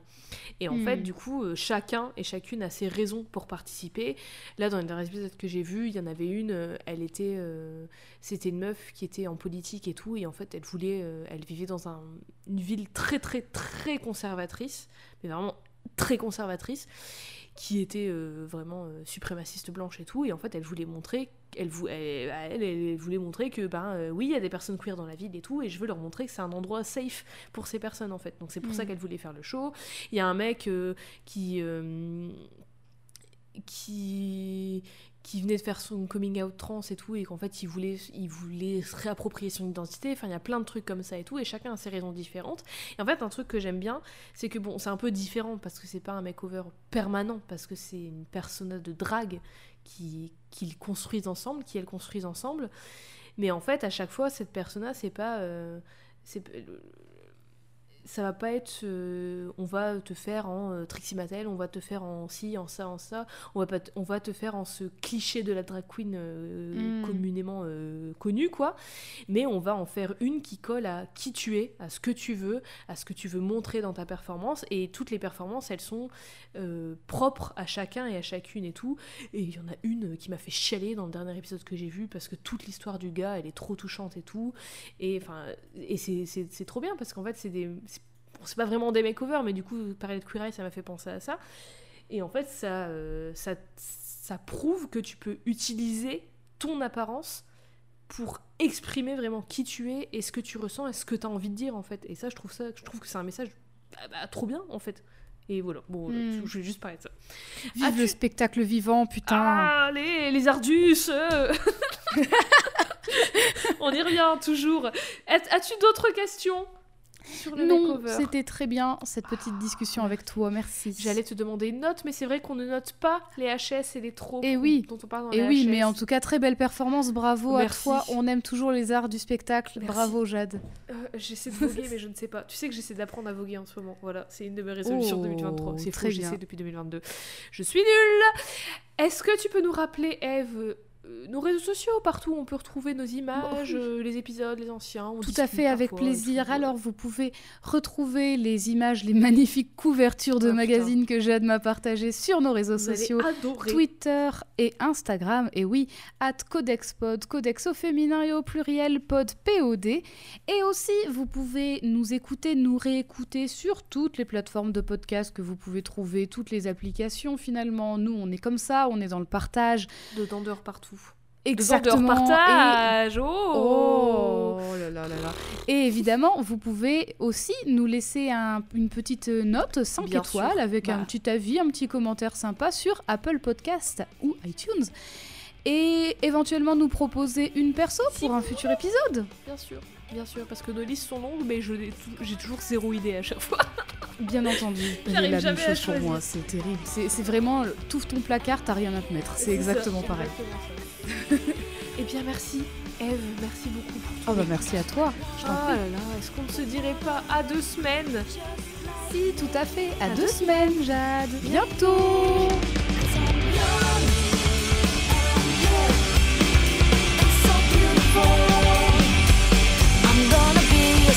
I'm